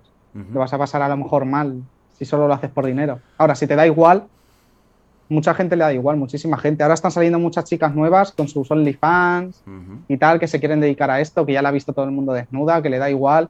Y bueno, pues perfecto. Pero si eres una persona que te lo estás ahí pensando mucho, que no sabes de qué va el rollo, pues piénsatelo piénsatelo dos meses y si en dos meses quieres seguir haciéndolo, pues bueno, hazlo. Pero si. Pero es que a lo mejor hoy quieres y a lo mejor en una semana ya no. Claro. Tú que eres un tío que, que la gente, claro, siempre te ve pues eh, más tranquilillo y tal, pero tú dices las cosas muy claras siempre, siempre has hablado muy claro. Eh, ¿Qué opinas de la industria del porno? Tú que estás dentro, que, has vivido todo, ¿no? Desde los inicios hasta lo más alto. Eh, porque es un. Hay, hay, como mucho prejuicio, hay muchos. pues muchas ideas. ¿Tú qué, qué opinión tienes de esta industria? Eh, bueno. A nivel, a, nivel, por ejemplo, de, de lo sana que puede ser, a nivel de... Ya, hablo más de a nivel laboral, no de, lo que es el porno, que también te preguntaré, que para ti si el porno eh, al final es bueno para la gente o no, ya... Pero digo de industria, a nivel puramente tema económico, tema de relaciones laborales, tema de trato a los actores y a, a las actrices. Tú que estás dentro y que has visto la parte... Has visto de todo, la buena y la mala. ¿Qué opinión tienes? ¿Crees que sigue teniendo una parte muy negativa, cada vez es mejor? ¿O cómo, cómo, ves tú tema productores y todo eso? Bueno, yo es que la verdad, como he trabajado con pocas productoras diferentes, siempre ha sido Brazzers, Fuckings y tal, nunca he tenido ninguna mala experiencia lo que es con productores ni nada, ni tampoco he visto de cerca, porque siempre ha sido, ha sido con ellos. No sé, a lo mejor he tenido suerte. Pero la verdad es que yo el trato que he tenido siempre ha sido de puta madre. Es que vas a una escena de Brazzers y no te falta de nada, eh, todos te tratan de puta madre, es que siempre es genial, la verdad.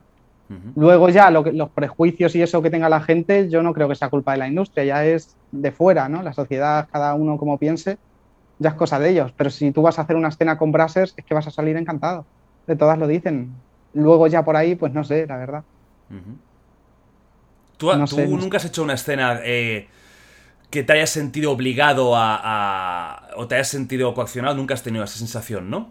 Siempre te has sentido a gusto, aunque te guste más la chica o no, nunca has tenido...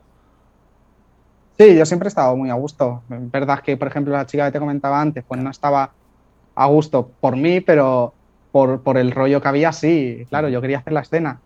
Eh, además, eh, siempre tenemos un papelito eh, que tiene brases, entonces ellos te envían el guion semanas antes tú ya sabes lo que vas a hacer y lo que no. Y luego hay un papelito al principio de los legales que, aparece acto sexual, todos los actos sexuales que, se, que, existen, y tú vas poniendo yes o no si quieres hacerlo o no. Hostia. Sí, que te tiren del pelo, que te escupan o que te den una bofetada, todo eso ya está, ya ya puesto yes o no antes. Entonces nunca hay ningún problema. Ajá. Sí. Vale, o sea que, Claro, el tema legal me sorprendió cuando fui a, ver la escena y tal, me sorprendió eso del tema legal, que es verdad que antes todo el mundo que participaba tenía que rellenar un... un pues una... yo pensaba que era mucho más... Vamos aquí, lo hacemos y para casa. Lo vi mucho más formal de lo que de lo que me imaginaba y eso también, coño, creo que da una cierta seguridad a la gente que se quiera dedicar a esto que está cambiando mucho, eso sí que es cierto, ¿no? El tema de la industria del sexo está cambiando muchísimo porque antes es verdad que todo dependía de grandes productoras, compañías, etcétera, pero ahora ha entrado una cosa que lo ha roto todo, que es Internet, OnlyFans y este tipo de plataformas, ¿no? Que hay varias. ¿Cómo lo ves tú el tema este, por ejemplo, de OnlyFans o Patreon, donde ya muchas chicas o parejas o algún tío hace Em, erotismo y porno él mismo mandando él o ella mismo. ¿Qué te parece esto? Eh, ¿Te gusta el, concepto? Sí, a mí me parece bien. Mientras estén ahí en su casa haciendo lo que quieran, ganando dinero y viviendo de ello, me parece de puta madre. Sí, sí. ¿Tú has pensado en hacerte algún OnlyFans? ¿O lo tienes? Yo tengo OnlyFans, lo que pasa que no lo, no lo actualizo demasiado. Me lo hice porque la gente me lo pedía y como como las escenas que hago siempre son completas y a lo mejor las subía a Pornhub o son para la productora eh, y a lo mejor gente te pide vídeos de vídeos cortos, fotos, pero a Instagram no puedes subir esas cosas, pues bueno, te haces un OnlyFans y hay gente que, quiere verte haciéndote cosas más amateur o cosas así, o vídeos más cortos, pues bueno, lo subes ahí y ya está. Pero hay gente que está viviendo de ello, le va muy bien y no sé, me parece bien. Yo creo que como todo, ha democratizado un poco también la industria del sexo, porque es, como, como, como, YouTube. YouTube democratizó el entretenimiento, en el sentido de que tú ya no dependías de un casting de, hey, me gustas, pues te voy a dar la oportunidad. No, tú y el público. Y luego está YouTube, que es una empresa, por supuesto, en medio de intermediaria, pero que no te pone pegas. Lo de OnlyFans o Patreon o todo esto es lo mismo. Eh, tienes tú, culo, y eh, la gente. Y ahí eh, no hay, hay la empresa, pero no hay ningún tipo de ni casting, ni de prueba, ni de productor, ni de industria que te diga así, no, esto o lo otro. Tú haces lo que, lo que quieres. Yo, yo, me parece que es, que es, bueno. Es bueno y también por... Porque tú lo que dices tú, tú has tenido la suerte de que siempre te han tratado muy bien, has tenido, pero yo eh, conozco gente de pues, chicas que han tenido malas experiencias. Tú sabes que también hay pues cierto tipo de productores ya más oscurillos, sea que existe. Que eso es y que esto no es como la, oficina que te vas a, aquí a, la caja y tal. Esto es un mundo que a veces es un poquito más underground, que te puedes encontrar, ¿no? Sí, pero la gente del porno, por ejemplo, con esa gente no nos identificamos. De hecho, eh, nos, nos, parece una vergüenza. Los que somos profesionales nos parece una vergüenza que haya un tío que te hable por Instagram, tú eres una tía, o te diga que si quieres hacer un casting conmigo, eh, vienes aquí, te pago y las mienten, ¿no? Dos mil euros por no sé qué. Pero eso no es gente que nos represente a los del porno, ¿sabes? Eso no es. Eso a nosotros nos da asco que haya gente así, porque luego el porno da mala imagen porque un friki ha engañado a una por Instagram que le ha visto fotos sensuales y le ha dicho que le envíe fotos y cosas así. Eso no es gente que se dedica al porno realmente, es gentuza que cualquier tío que coge y habla a una chica y la intenta engañar. Eso no es porno de verdad. Claro. Eso sí, es aprovecharse de, de la gente. No sé si te enteraste el otro día, hace ya como un mes o dos meses, que hubo una polémica con. ¿Sabes quién es Mostopapi, no? Sí, sí, sí. hubo una polémica con Mostopapi que hizo una foto con varias actrices porno, que era como un sorteo para conocerlas, ta, ta, ta, ¿no? Y hubo mucho lío y tal, y sobre todo, más que por la foto en sí, que eso ya es debatible si, tienen, si es de mejor gusto, de, de menor gusto, yo creo que no hay para nada de drama. Al final, estas chicas también libremente, si quieren enseñar el culo, ¿quién soy yo, tú? que lo hagan. Y tú enseñas el rabo y no pasa nada, ¿verdad? Y no por eso eh, eres un oprimido ni nada, lo enseñas porque te apetece. Eh, pero hubo, como el debate surgió de, de, que la pornografía era prostitución encubierta y de que la gente que apoyaba esto eran como puteros, tal. Eh, ¿tú, ¿tú, crees que la, que, que la pornografía es prostitución? Bueno, no sé, lo dejo que cada uno piense lo que quiera. A mí no sé, yo le veo muchas diferencias con la prostitución. Luego también le veo las mismas similitudes, obviamente, ¿no?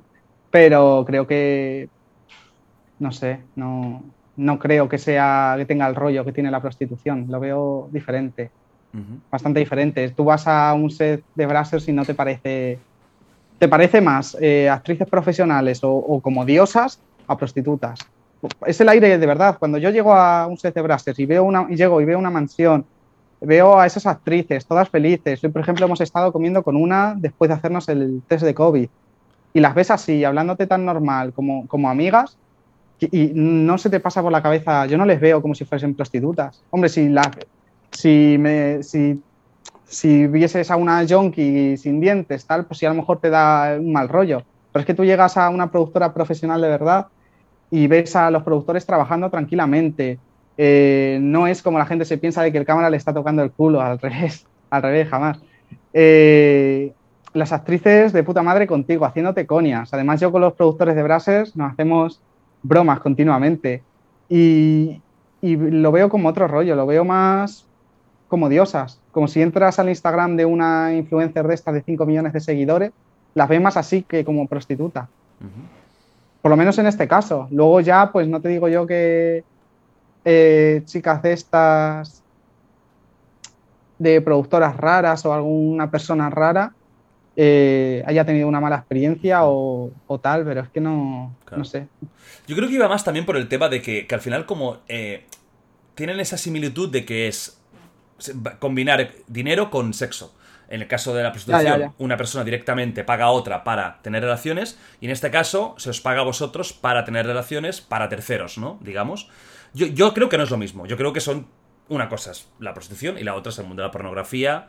Eh, sí que sí creo que son mundos que son primos hermanos. Es decir, no es lo mismo, pero eh, si fuera una familia serían primos, ¿eh? El primo del primo hermano del pueblo. Porque sí que hay cosas en común, que básicamente es que hay un intercambio económico por relaciones sexuales. Igual que OnlyFans. Para mí OnlyFans es primo hermano de todo esto. Es, oye, mira, te puedes... Una tía, pues te puedes, yo qué sé, masturbar, poner un pepino y te pago. Vale, esto es un intercambio económico por un motivo sexual. Entonces, creo que también es casi, ¿no? Está todo ahí relacionado, pero que esté relacionado no significa que sea exactamente lo mismo. Pero igualmente te digo una cosa, es que ni que lo fuera no me parece mal. Bueno, yo el otro día tuve un, un- un- un debate aquí en The Wild Project, o una charla, ¿no? Estaba Leo, estaba Jorge, eh, y hablamos del tema de la- si la prostitución tendría que ser ilegal o no, y estamos los tres de acuerdo de que no, de que, oye, si una persona, por supuesto quitando mafias, quitando todo esto, ¿eh? Si una persona claro. libremente quiere tener relaciones sexuales por dinero, pues es una persona mayor de edad que lo hace porque le interesa, pues que lo haga. ¿Qué daño está haciendo? ¿No? ¿Verdad, Jordi? Es, al final, Sí, eso pienso yo, mientras esté regulado todo y tal, y no haya mafias ni. absolutamente. Siempre que sea de propia voluntad, yo creo que es tu cuerpo y puedes hacer lo que quieras con él. Exacto, exacto, totalmente. Pero sí es verdad, sí es verdad que a la prostitución como que se le, y en algunos casos al porno, como que se le atribuye de que siempre es como que no es consentido o no es... eh, y creo que en el porno al menos puedes elegir todo lo que quieres, puedes decir, "A esta, esta escena con esta chica no quiero trabajar. Puedes decir todo, o, o no, o quiero trabajar pero no quiero hacer esto de esta parte, y ningún problema. En la prostitución, pues hombre, supongo que también habrá, habrá quien pueda elegir, habrá quien no, no lo sé. Claro. Sí, Hay chicas todo, que por están- supuesto, claro. No es lo mismo el, el- la score de lujo que eh, cobra una millonada, que ahí elige, supongo, lo que quiere, la que a lo mejor está en la carretera. Hay muchas, muchas situaciones y por eso yo estaría a favor de la regulación. Una regulación, Claro, claro. un control policial, eh, un- una, una estructura para que gente que quiere dedicarse, que no tan solo hay mujeres, ojo, que hay prostitutos, hombres también. Hay a- hombres que se dedican, es verdad que quizás es un ambiente más eh, homosexual, pero se dedican a tener relaciones. Bueno, también hay scores con mujeres.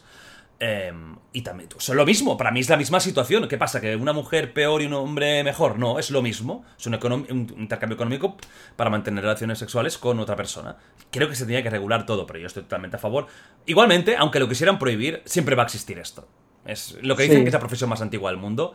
Lo dicen por algo. Es que realmente es una profesión que es que siempre va a estar y a lo mejor no es por dinero, pero es por, por favores. ¿Eso qué es? Claro, porque es... eh, si yo te hago un favor y tenemos sexo, esto es prostitución eh, encubierta, ¿no? Porque al final es... Sí, es que claro, es... No te doy dinero, es pero te invito a cenar en un sitio de, de 500 euros el cubierto. ¿Qué es esto? Mm, que es complicado. Prostituirse, Claro. ¿qué es? Con, con alguien que te gusta, con, con cualquiera de la calle. exacto.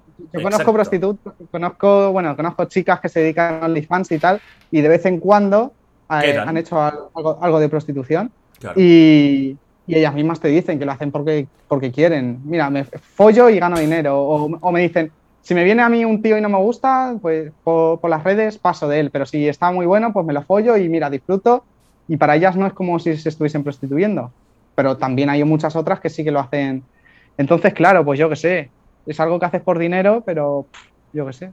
Todos los trabajos son por dinero. Si a ti no te, si a ti no te importa que sea sexo, Claro, mientras no sea forzado por alguien que lo está haciendo por un tercero, yo lo veo perfectamente normal, lógico y. claro. Hostia, eh, no hay ningún problema. Hablando cosas de ti, de, de escenas y tal, eh, ¿tú harías alguna vez una escena eh, homosexual de, de porno gay o no? No, no lo haría. No lo haría. ¿Habría, habría cantidad de dinero que te podría hacer cambiar de opinión o no, no es un tema económico? No, no es un tema económico. Yo creo que hay que poner los límites en algún sitio. Claro, Y aunque me folle gente que no me haya gustado nada, pero en algún lugar tengo que poner el límite. claro. Y no, no lo haría con hombres, eh, pues ni con otras personas, no sé. No, o sea, tú te toca bueno, ni, ni animales y cosas así. Claro, o sea, ya, que sí, que te que- te a decir eso, pero eh, físicamente te causa un rechazo ya por- porque no hay atracción absoluta, ¿no? Claro, claro. Eh, si es chica, bueno, siempre que sea mayor de edad Claro. y no sea, no tenga 90 años, ¿no? Pues. Eh, pero sí, no, con hombres no lo haría. Además, creo que marca bastante ya tu carrera. Ya a partir de ese momento, Ya. Te encasillan. No sé si encasillan, pero siempre, siempre eso, esa situación sí que te marca bastante en la opinión de la gente sobre ti, aunque no sea tu culpa. No es por la opinión que piense, no es por lo que piensen de mí o no, es porque a mí no me gusta simplemente y no lo quiero hacer. Pero creo que esa, esa, situación sí que marcaría mi carrera, porque le ha pasado a otros, a otros actores heteros, han hecho una escena gay uh -huh. y, y, les han criticado, le, ya no han vuelto a ver sus vídeos o les han insultado y es injusto, es injusto muy, porque muy si quieren, injusto, qué triste que es. No tiene ningún, no tiene ningún sentido que en, que en 2020 o 2019, cuando haya pasado esto, eh, por hacer una cosa así, te, cada uno. Lo mismo que hablábamos antes, cada uno haga lo que le salga de los cojones. Tanto si quiere como Claro. si no. Claro, claro, a mí qué más me da. A mí, a mí no, me, no me importa. Si a mí- yo veo a un actor que coge y hace una escena gay, eh, es que a mí me da igual, completamente. Claro. No tengo no tengo ningún problema. Bueno, ya sabes Y, que en las redes les gusta mucho criticar a la gente, ¿eh? Claro, pero es verdad que, por ejemplo, a partir de ahí, eh, sí que para muchos que eres el ídolo, ahora ya serías maricón, ¿sabes? Algo así. Los memes de ídolo ya serían memes eh, con, con llevándoselo por ese tema. Claro. Pero bueno, yo no es que no lo haga por eso, yo lo hago porque no me gusta y ya está. Claro. Pero quien lo, quien lo haga creo que también merece el respeto de... También, también creo que eh, cada vez menos va a pasar eso, ¿eh? Tengo la sensación de que cada vez hay más. Hay una conciencia más abierta hacia todo esto, ¿no? Hasta todo tipo de, de relaciones sexuales. Creo que cada vez se está abriendo más y que habría gente así, por supuesto. Sobre todo en según qué países, ¿eh? Países más, más que están más atrasados en ese aspecto, como pueden ser India, tal, que ahí es, aún está muy mal visto. Pero creo que en, en- en países muy occidentales cada vez menos. Pero sí, seguiría habiendo problemas. Y aparte del, de- del sexo y todo esto, a nivel personal, tú, y te quiero hacer unas preguntas rápidas. Un poco, tío, te quiero preguntar. Aparte de. de- bueno, yo lo- te, te pregunto una cosa que sí que tiene que ver, pero que ya sé que vas a decir que sí, seguro. Eh, tú, además de trabajar, entiendo que mantienes relaciones sexuales con tu novia, ¿no? ¿Cómo, cómo? Además de trabajar, me- entiendo Sí. que mantienes relaciones sexuales con tu novia. bien. Y, Sí, sí. y- y ¿no te pasa como el que el que es panadero y que cuando una barra de pan se- ya le da asco? ¿No te, ¿No te acaba ya cansando o no o completamente igual? Bueno, es que creo que es diferente. El sexo que tienes en casa que el que tienes en una escena. Con tu novia es otro rollo, es como más amoroso, más cómodo, no tienes que estar pendiente de posturas, ni de la cámara, ni de nada. Entonces creo que es más follar de verdad. Claro. Lo otro es follar, pero es follar para que todo se vea bien, tienes que estar pendiente de todo, no es tan centrado en disfrutar. Por eso me gustan las escenas en las que no se corta, que estás tú follando ahí a gusto, te metes en tu burbuja, te olvidas y ahí me gusta bastante, ahí disfruto más. Ujú. Claro, es diferente. Pero bueno, es bueno que no. Y bueno para tu novia también. Que, que sigas con ganas, ¿eh? Porque después de estar no sé cuántas horas, decir, bueno, ahora otra vez. Ah, son cosas diferentes. Al final, lo que dices tú, ¿no? Follar con amor no es lo mismo que follar eh, eh, cuadriculado ahí, toca. Pero aparte de esto, que te quería preguntar, aparte del tema sexual, eh, ¿qué hobbies tienes, tío? ¿Qué te gusta hacer, además de, de enseñar la pirulina y hacer el amor? ¿Qué te gusta, tío? ¿En qué gastas tu tiempo libre? Pues mucho tiempo libre me lo gasto pasándolo en internet, en las redes Ajá. sociales o en YouTube. Eh, luego también me gusta salir por ahí con mi novia, tomar algo. Ahora que viene el veranito, pues me gusta ir a una terracilla, tomar un tinto de verano. Epa, cuidado, ¿eh? sí, sí. Y bueno, pues, pues en eso. Luego también me gusta estar haciendo cosas, eh, cosas de, o de trabajo, de lo que sea, pero me gusta estar haciendo cosas, no estar parado. Me aburro si estoy ahí sin hacer nada. Luego también me gusta ver Netflix, por la- pero ya a lo mejor por la noche antes de acostarme. No sé, cosas así. Sí, ¿Tienes sí, algún hobby? ¿Algo que, que le dediques muchas horas? Rollo, pues eh, muy cinéfilo, videojuegos, eh, algún deporte particular o algo, o no, o no tienes una cosa que digas, buah, me motiva muchísimo. No, últimamente no, últimamente no. De- con lo del COVID y todo eso, pues ya no. Ah, De pequeño me gustaba jugar. Ajá. ¿Tú, tú haces, eh, para mantener el tono, no es coña, ¿eh? ¿Tú haces algún, algún deporte o algo para la resistencia y eso, o no? No, ahora mismo no, ahora Vale. mismo no, no hago nada. Bueno, ahora mismo ni nunca. Te te habías lanzado ahí a lo loco, ¿eh? Como si yo he sido atleta profesional, cuatro años en los Juegos Olímpicos y me retiré. No, no, no has hecho en tu puta vida deporte, vale. Fantástico. ahora mismo no, pero soy consciente de que a lo mejor en cinco años pues tendré que empezar, ¿no? O en menos. Bueno, mientras tengas cara de niño lo vas a atrasar, ¿eh? Vas a ir atrasando el tema hasta que Sí. digas, ahora me tengo que mazar, ahora tengo que ir al gimnasio. Es que me dicen que me prefieren así, a que me ponga cachas, que si no ya sería uno más. No, no, totalmente. Al final la gracia tuya es esta. Claro. O sea, al final la gracia que tienes tú, lo que decíamos antes, ¿no? La que, que- que los chavales normales puedan, inter- puedan asociarse mentalmente a ti, puedan implicarse como si fueras eh, tú. Decías que ves Netflix. em, ¿Tú eres cinéfilo? ¿Ves, ¿Te gusta ver películas y series? Sí, bueno. No, sí, no te veo muy cinéfilo. ¿Tienes alguna película que digas es una película eh, que me ha marcado mucho en la vida, tu película favorita o tu, o tu saga favorita? ¿Hay alguna que tengas por ahí? No, no, así que me hayan marcado, ¿no? Tengo mis favoritas, pues Gladiator o. o muchas de estas. De Tom Hanks me gusta. Ah, pero no, no, hay un- no hay una película así que me haya marcado en mi vida, verdad que no. ¿Y qué, qué series estás viendo ahora? ¿O qué películas estás viendo en Netflix? ¿Estás siguiendo alguna cosita?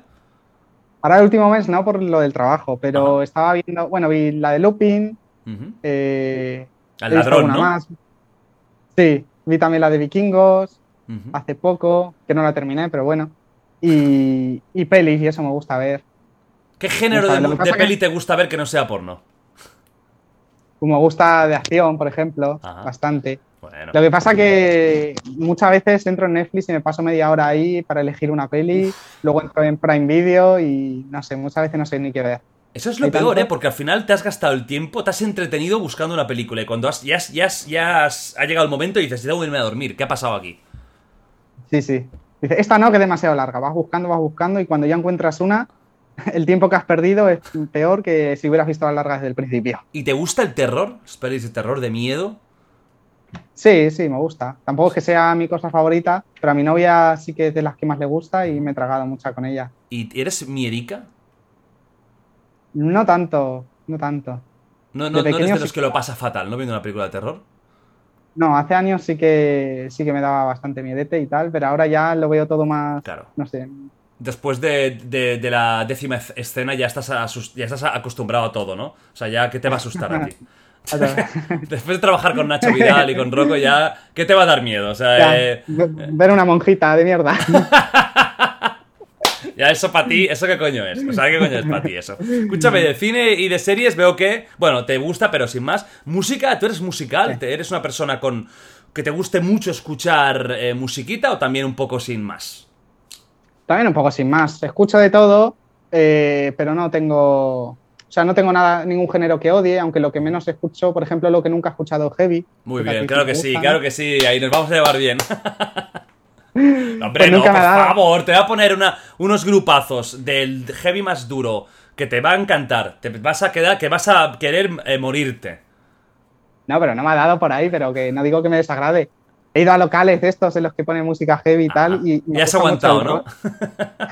No, de hecho me, gusta el rollo que hay, ¿no? Ah, bueno. Siempre hay como buena gente, sí. estás ahí. Eso sí.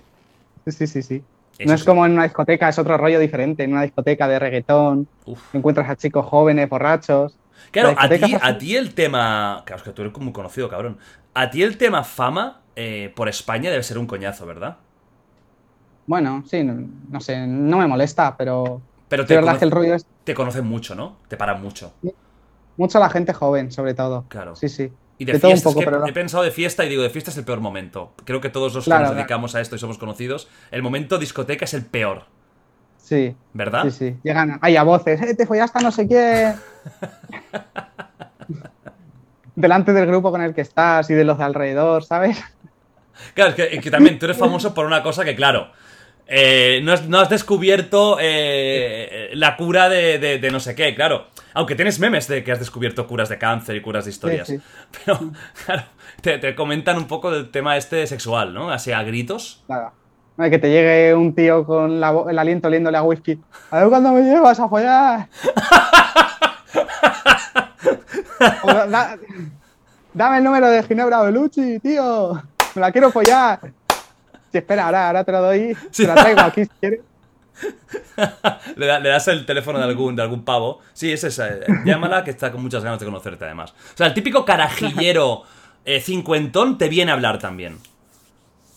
Bueno, eso menos, pero sí, algunos, algunos. Pero bueno, lo peor son los jóvenes, los que vienen con ganas de. Pero bueno, nunca he tenido problemas, la verdad, ninguna, ni ninguna pelea, ni nada de eso. No, no, la gente te, te, te- te hace broma, pero te respeta. Sí, sí, sí, sí. Oye, ¿y te suelen venir chicas? Algunas, algunas veces, sobre todo en Ciudad Real. Ajá. Lo que pasa que no, no. te lo dicen de forma distinta. A lo mejor, oye, ¿te puedes hacer una foto conmigo? O algo así. O tú eres Jordi, el de los vídeos. Pero no de te los vídeos. Me encanta. Pero no te vienen con ese rollo de Claro. "Ah, apoyar o que vaya polla o cosas así, ¿no? Y- ¿Pero alguna vez te ha venido alguna chica un poco a saco?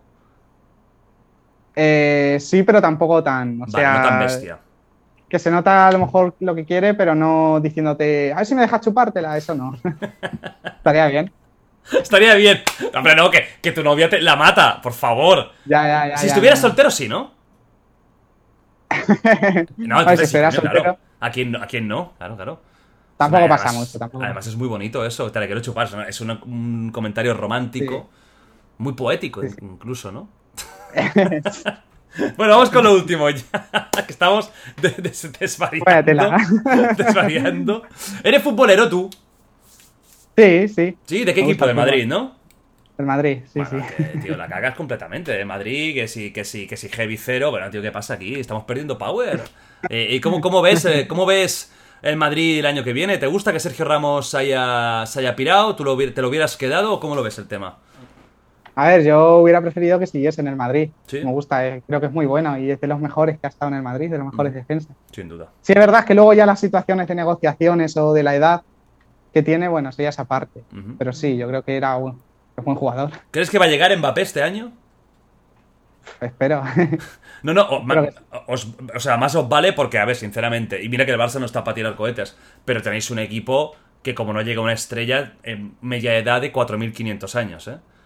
Ya, un equipo que no pinta muy bien. Y, a mí- y eso que a mí tenéis jugadores que me encanta, como Benzema, que me parece una pasada de jugador.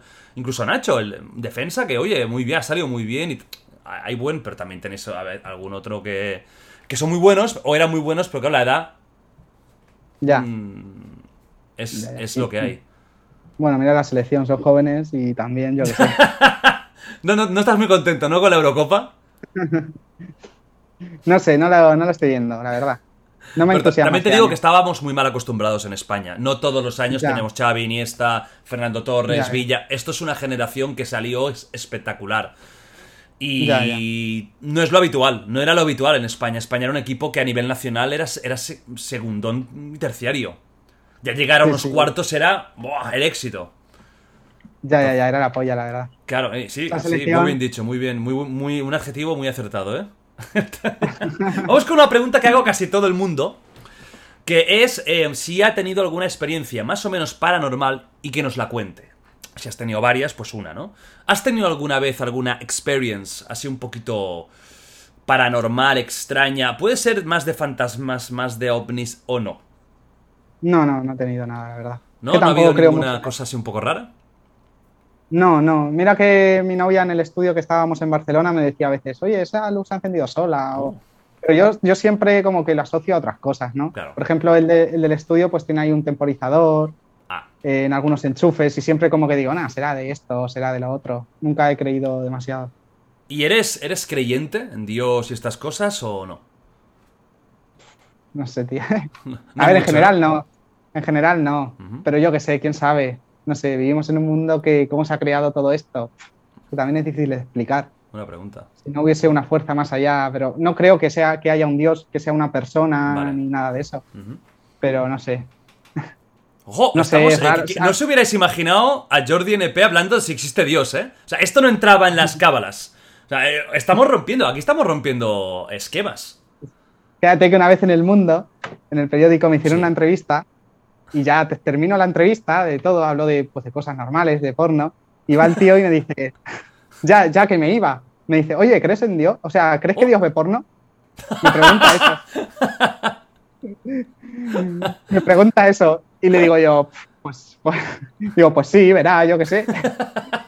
Así entre risas. Y luego va el tío y me pone en la contraportada del mundo, titular, Jordi, Jordi el niño polla, Dios ve porno, no sé qué, No. te lo juro. Hostia. Hijo de puta, tío.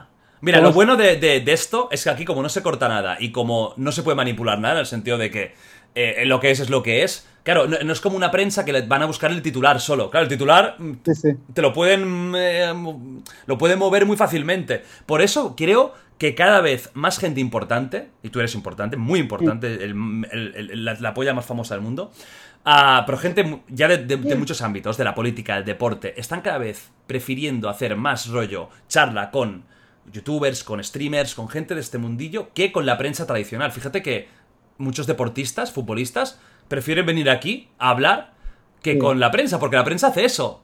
Estás hablando o dices una cosa fuera de cámaras y te la aprovechan para, para hacer el titular súper eh, mal colocado, buscando el morbo. Y por eso yo creo que, es- que se está. Mucha gente importante está viniendo a internet, porque aquí, como muchas veces son vídeos y no hay, no hay nada, no hay nada a manipular y todo es, es lo que es, pues está pasando. Normal, normal.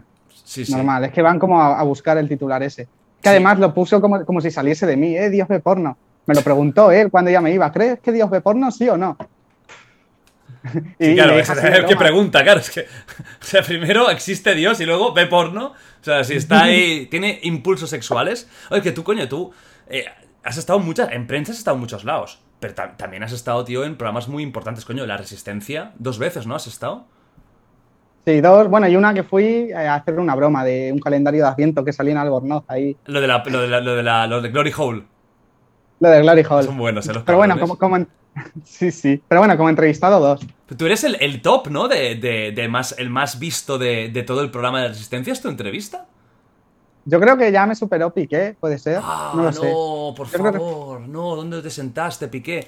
No puede ser. Ah, Piqué. ¿Te lo pasaste Vaya, bien en la resistencia o qué? ¿Cómo es ir ahí? Bien, no, te, te Sí, está guay, está guay. Broncanas de puta madre, sí, sí. Claro, Lo ahí. que pasa es que como te va haciendo, te va soltando tantas bromas, tantas bromas, además, a mí, pues con doble sentido, obviamente, muchas veces no sabes qué responder, ¿sabes?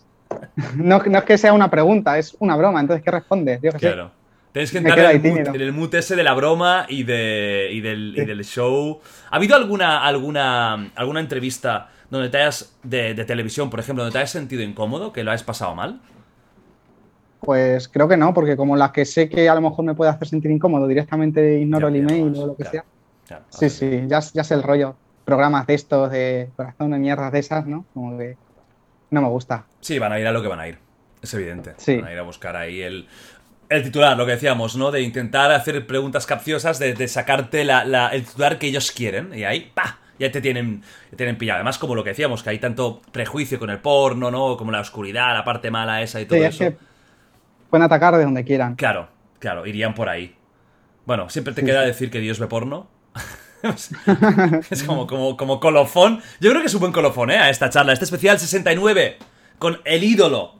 Crack mundial. La última ya. Te voy a decir la última. La última es que hagas, además de la despedida, por supuesto, que mm, para los chavales. Bueno, no, y no tan chavales, aquí tenemos público muy adulto. Eh, para la gente que está viendo esto y que quiere mejorar sexualmente, quiero que le des un consejo de Jordi NP. Yo me voy, ¿eh? Yo digo de adiós, Ya. gracias. Ve, ve pensándolo, ¿eh? Porque esto es el final de todo, ¿eh? Atención, te juegas toda la carrera aquí, ¿eh? Toda la carrera, en, una, en, una, en unas frases. Os quiero mucho. Vas a dejar la responsabilidad. To- totalmente, tío, lo siento, tío. Estás aquí en tu hotel bebiendo de puta madre, pues ahora te mojas. os digo que os quiero mucho, que os suscribáis. Eh, ¿Tienes el canal de YouTube ahora en activo? Porque alguna vez te han metido caña, ¿no? YouTube. Eh, sí, sí, lo tengo en activo, lo tengo en activo. ¿Aún vas subiendo Sí, sí. cositas? Eh, sí, sí, sí. Os dejo o el canal de Jordi en la descripción del vídeo también para que vayáis, veáis a chequear un poquito las previas que hace él. La segunda parte normalmente es un poco más hardcore superstar. Si no tenéis 18 años, eh, da igual, si, aunque si sois unos guarros, aunque family eh, no friendly. digo nada. ¿Eh? Que mi canal es family friendly. Sí, tu canal sí, ¿no? Pero lo de. Family, ¿qué es? Lo de las hermanas, ¿no? La familia... Va por ahí, ¿no? la familia, familia maravillosa. Cuanto más primo, más más rimo. Ese tipo de familia creo que es el, el rollo de, de tu canal. Tendréis el canal de Jordi en, de- en la descripción, le podéis chequear, suscribiros a este canal también, darle a like. Eh, si estáis escuchando esto en Spotify, Apple Podcast, Amazon Music, todo esto, pues bueno, que encantado. Eh, habéis escuchado nuestras preciosas voces y es algo muy bonito. Os dejo, os dejo con el ídolo de masas, con Ángel, con Jordi, que va a dar un consejo para la chavalada y para, para la gente que quiere mejorar en el sexo. Jordi, todo tuyo. Pues. pues nada, a ver, si vais a follar con, con, alguien, chica o chico, pues yo creo que es importante los preliminares y esas cosas. No entrar a saco, porque, bueno, en el porno. A ver, dicen que el porno es como muy ciencia ficción y todo eso. Hay mucha gente que dice Yo no creo que sea tan ciencia ficción, en verdad. Lo que hacemos. Bueno, no, no es lo que estáis acostumbrados a ver, ¿no? Pero no somos superhéroes tampoco, ¿no? Y pero creo que es importante que, que, hagáis preliminares, de que os gustéis con la chica, de no, no rayaros mucho de tener las expectativas muy altas, de que durar 30 minutos o una hora. Yo, por ejemplo, a mí mi favorito es durar 5 o 10 minutos. Yo creo que con eso se disfruta bastante, más intenso, mejor y no hay que alargarlo y follar por follar. Y no hay que rayarse por si uno no puede empalmarse o no puede correrse en su momento, porque creo que es bastante normal. Y bueno, eso con el tiempo lo vas mejorando. Y tampoco hay que lanzarse, hay que ir siempre con cuidado. A la chica a lo mejor le puede doler al principio un poco si lleva tiempo sin follar, pues hacerlo con cuidado y ya está. Y centraros en disfrutar. No todo se mete saca, también es, hay muchas más cosas.